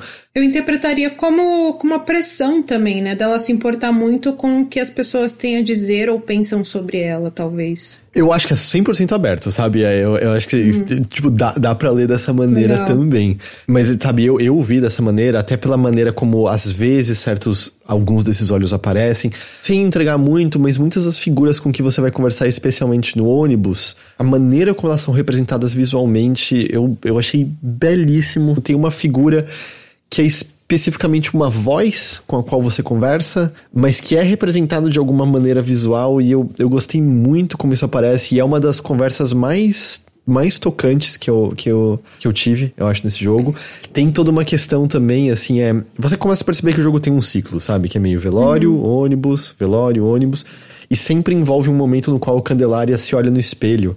E a maneira como ela se enxerga no espelho muda, a maneira como seu rosto geometricamente é naquele momento muda de acordo Caralho. com a sua exploração interna, com como você tá navegando, aquilo que ela tá sentindo, o quanto que você abre, o quanto que você tá disposto a confrontar aspectos dela. Muito, muito legal. E aí também um pequeno detalhe, um pequeno, pequeno detalhe que eu gosto que é, é um desses jogos que usa as conquistas também para dizer alguma coisa, porque cada conquista é acompanhada de um textinho extra diferente do que o do que você vê no jogo. E, por exemplo, pra mim eu achei muito, muito bonito. Eu tive uma decisão muito consciente no final do jogo que eu fiquei pensando. E, tipo, foi muito legal como eu, eu senti que o jogo estabeleceu um diálogo comigo, porque eu vi a escolha e eu falei, puta, é isso que eu quero fazer, mas eu quero fazer com esse significado. E eu não sei se esse é o significado que o jogo tá atribuindo a isso. E isso liberou uma conquista cuja descrição é.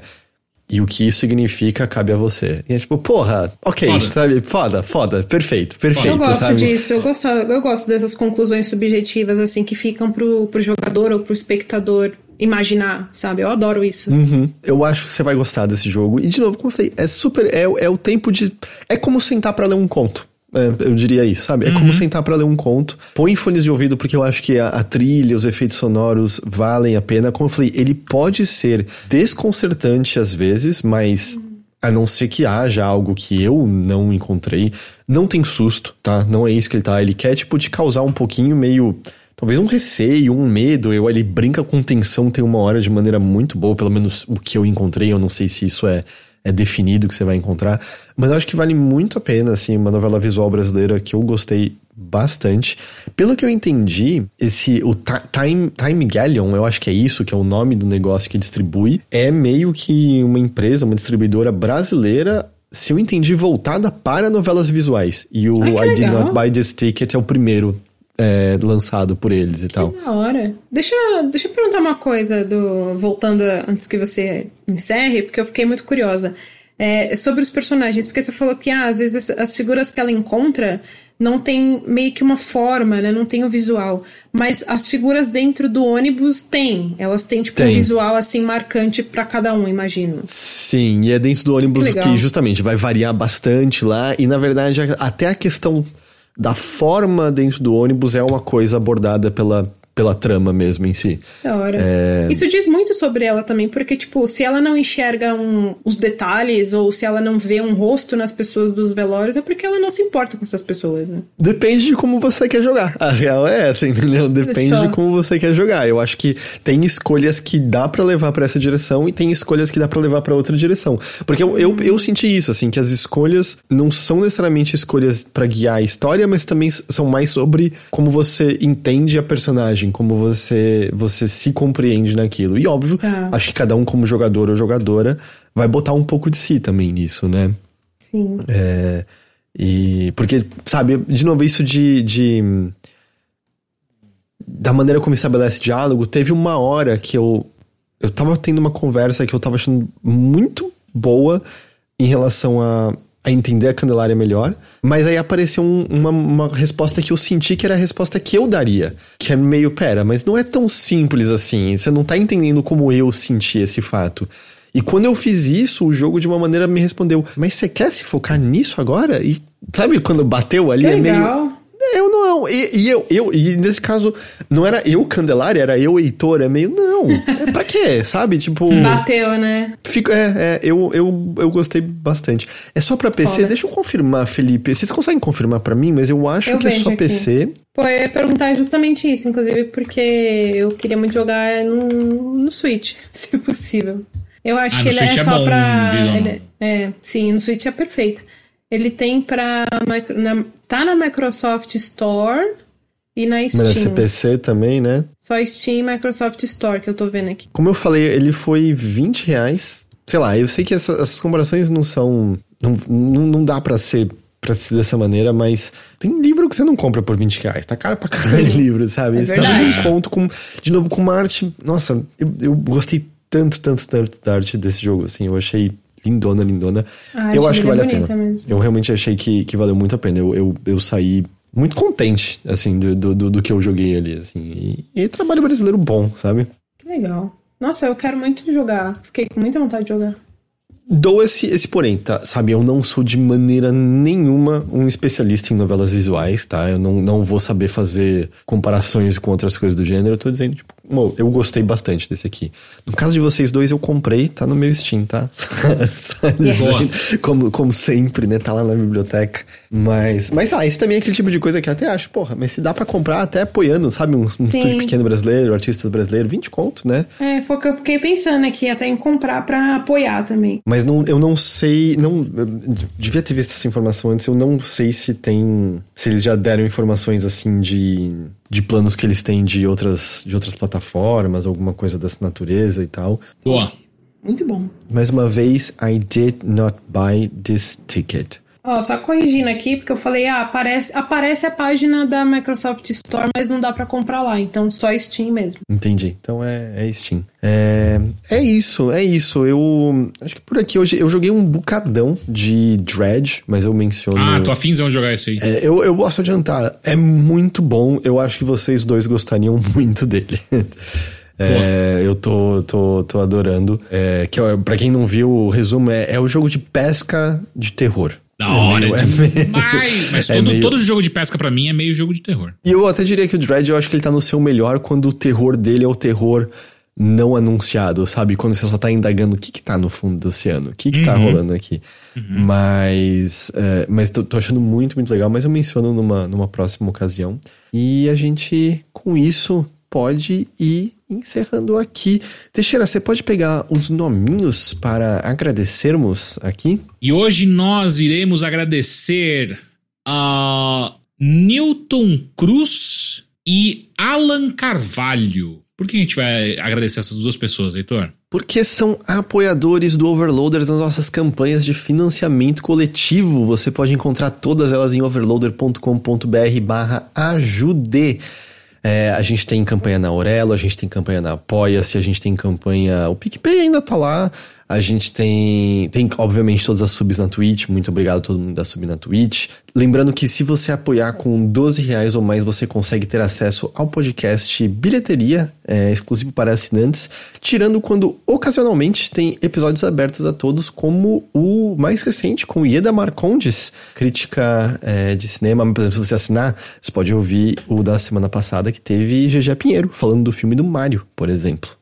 E é isso, a gente agradece demais todo mundo que nos apoia. É graças a vocês que a gente pode manter o Overloader, fazer o Overloader funcionar. É muito, muito obrigado mesmo. E se você não, não conhece, não apoia, cola lá, overloader.com.br barra ajude.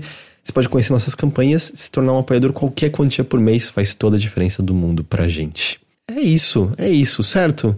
GG. Teixeira, muito obrigado pela companhia de Eu vocês, que como sempre. agradeço. É, GG, você tem recadinhos? Eu que agradeço. E foi muito bom poder colocar pra fora o que eu estava sentindo sobre Minecraft Legends para mais pessoas.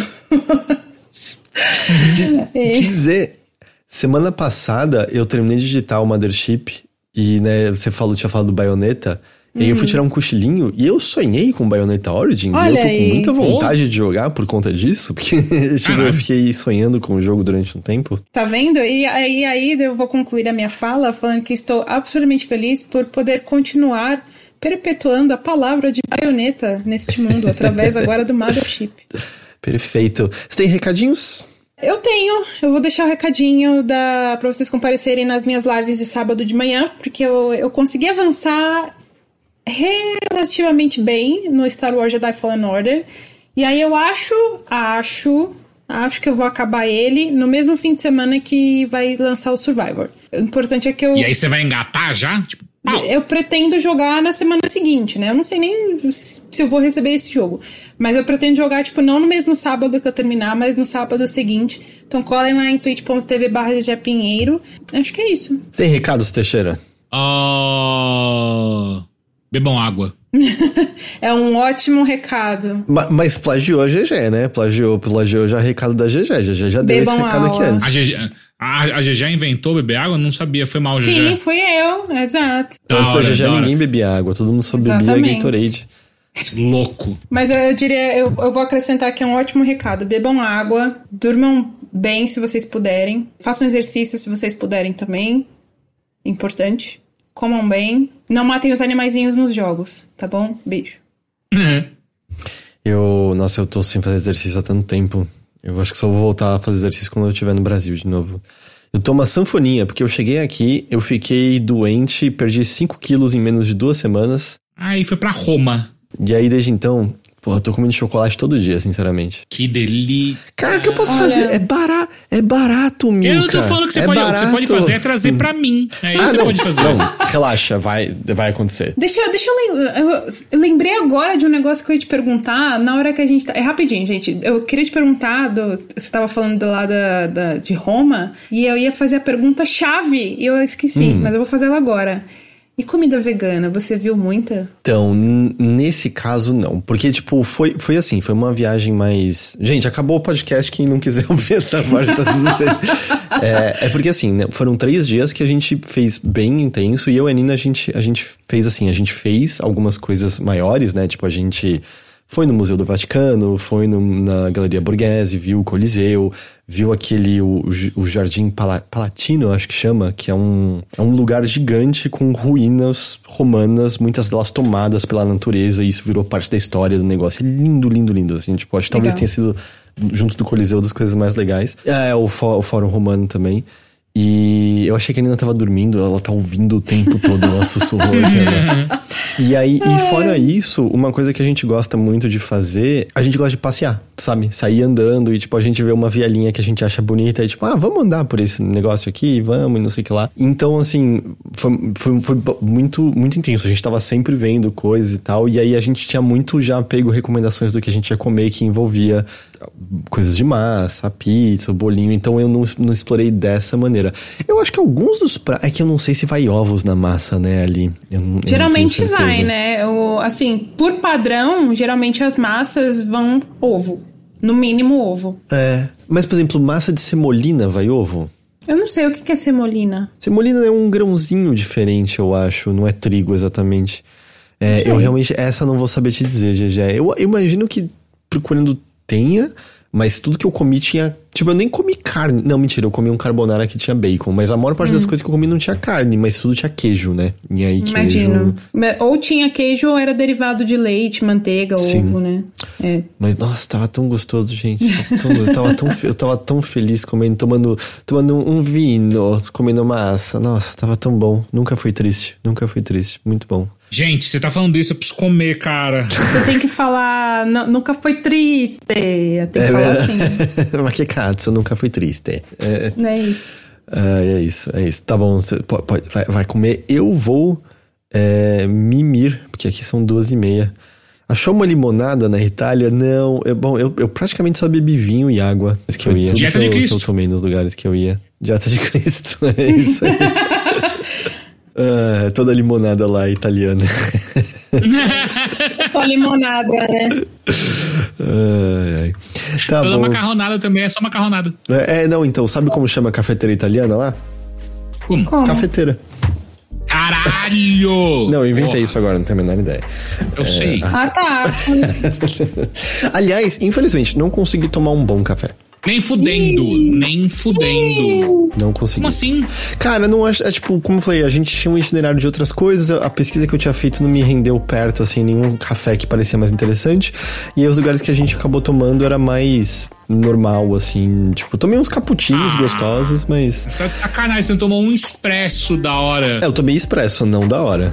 Porra. É, Acontece, nem sempre se vence em todos. Eu comi muito bem, bebi muito bem, o café, infelizmente, não. Ah, e posso dizer? Tomei, tomei o gelato, né? Olha, gostoso, mas é um sorvete de massa. Eu sinto que eu já tomei igual em São Paulo, sabe? Esse, esse eu- tipo, por exemplo, como eu falei, quando eu sentei lá pra comer a massa, quando eu sentei, porra, tava um bagulho especial.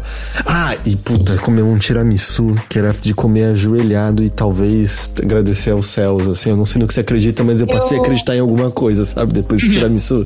Preciso fazer uma confissão. Eu nunca comi tiramisu. Ele, ele não é vegano, né? Não. Eu não não faço ideia, eu nunca Na comi. segunda Nina, nem um pouco. Nem- nem um pouco. Acho que muito leite. Então, eu já tinha. Eu, pra mim era um doce gostoso. Esse que eu comi tava, tava especial. Tava especial mesmo, mesmo, mesmo. mesmo. Assim, o bagulho tava bom. O bagulho tava bom. Enfim, gente, vamos indo nessa. Que o Teixeira Vamos. vai desmaiar de fome aqui, tô sentindo. Se soubesse. É, e, e é isso. Muito obrigado a todos pela companhia é, em mais essa edição aqui do Mothership. Valeu mesmo, muito, muito obrigado.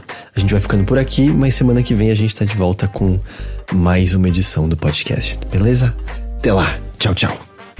Tchau! Beijo.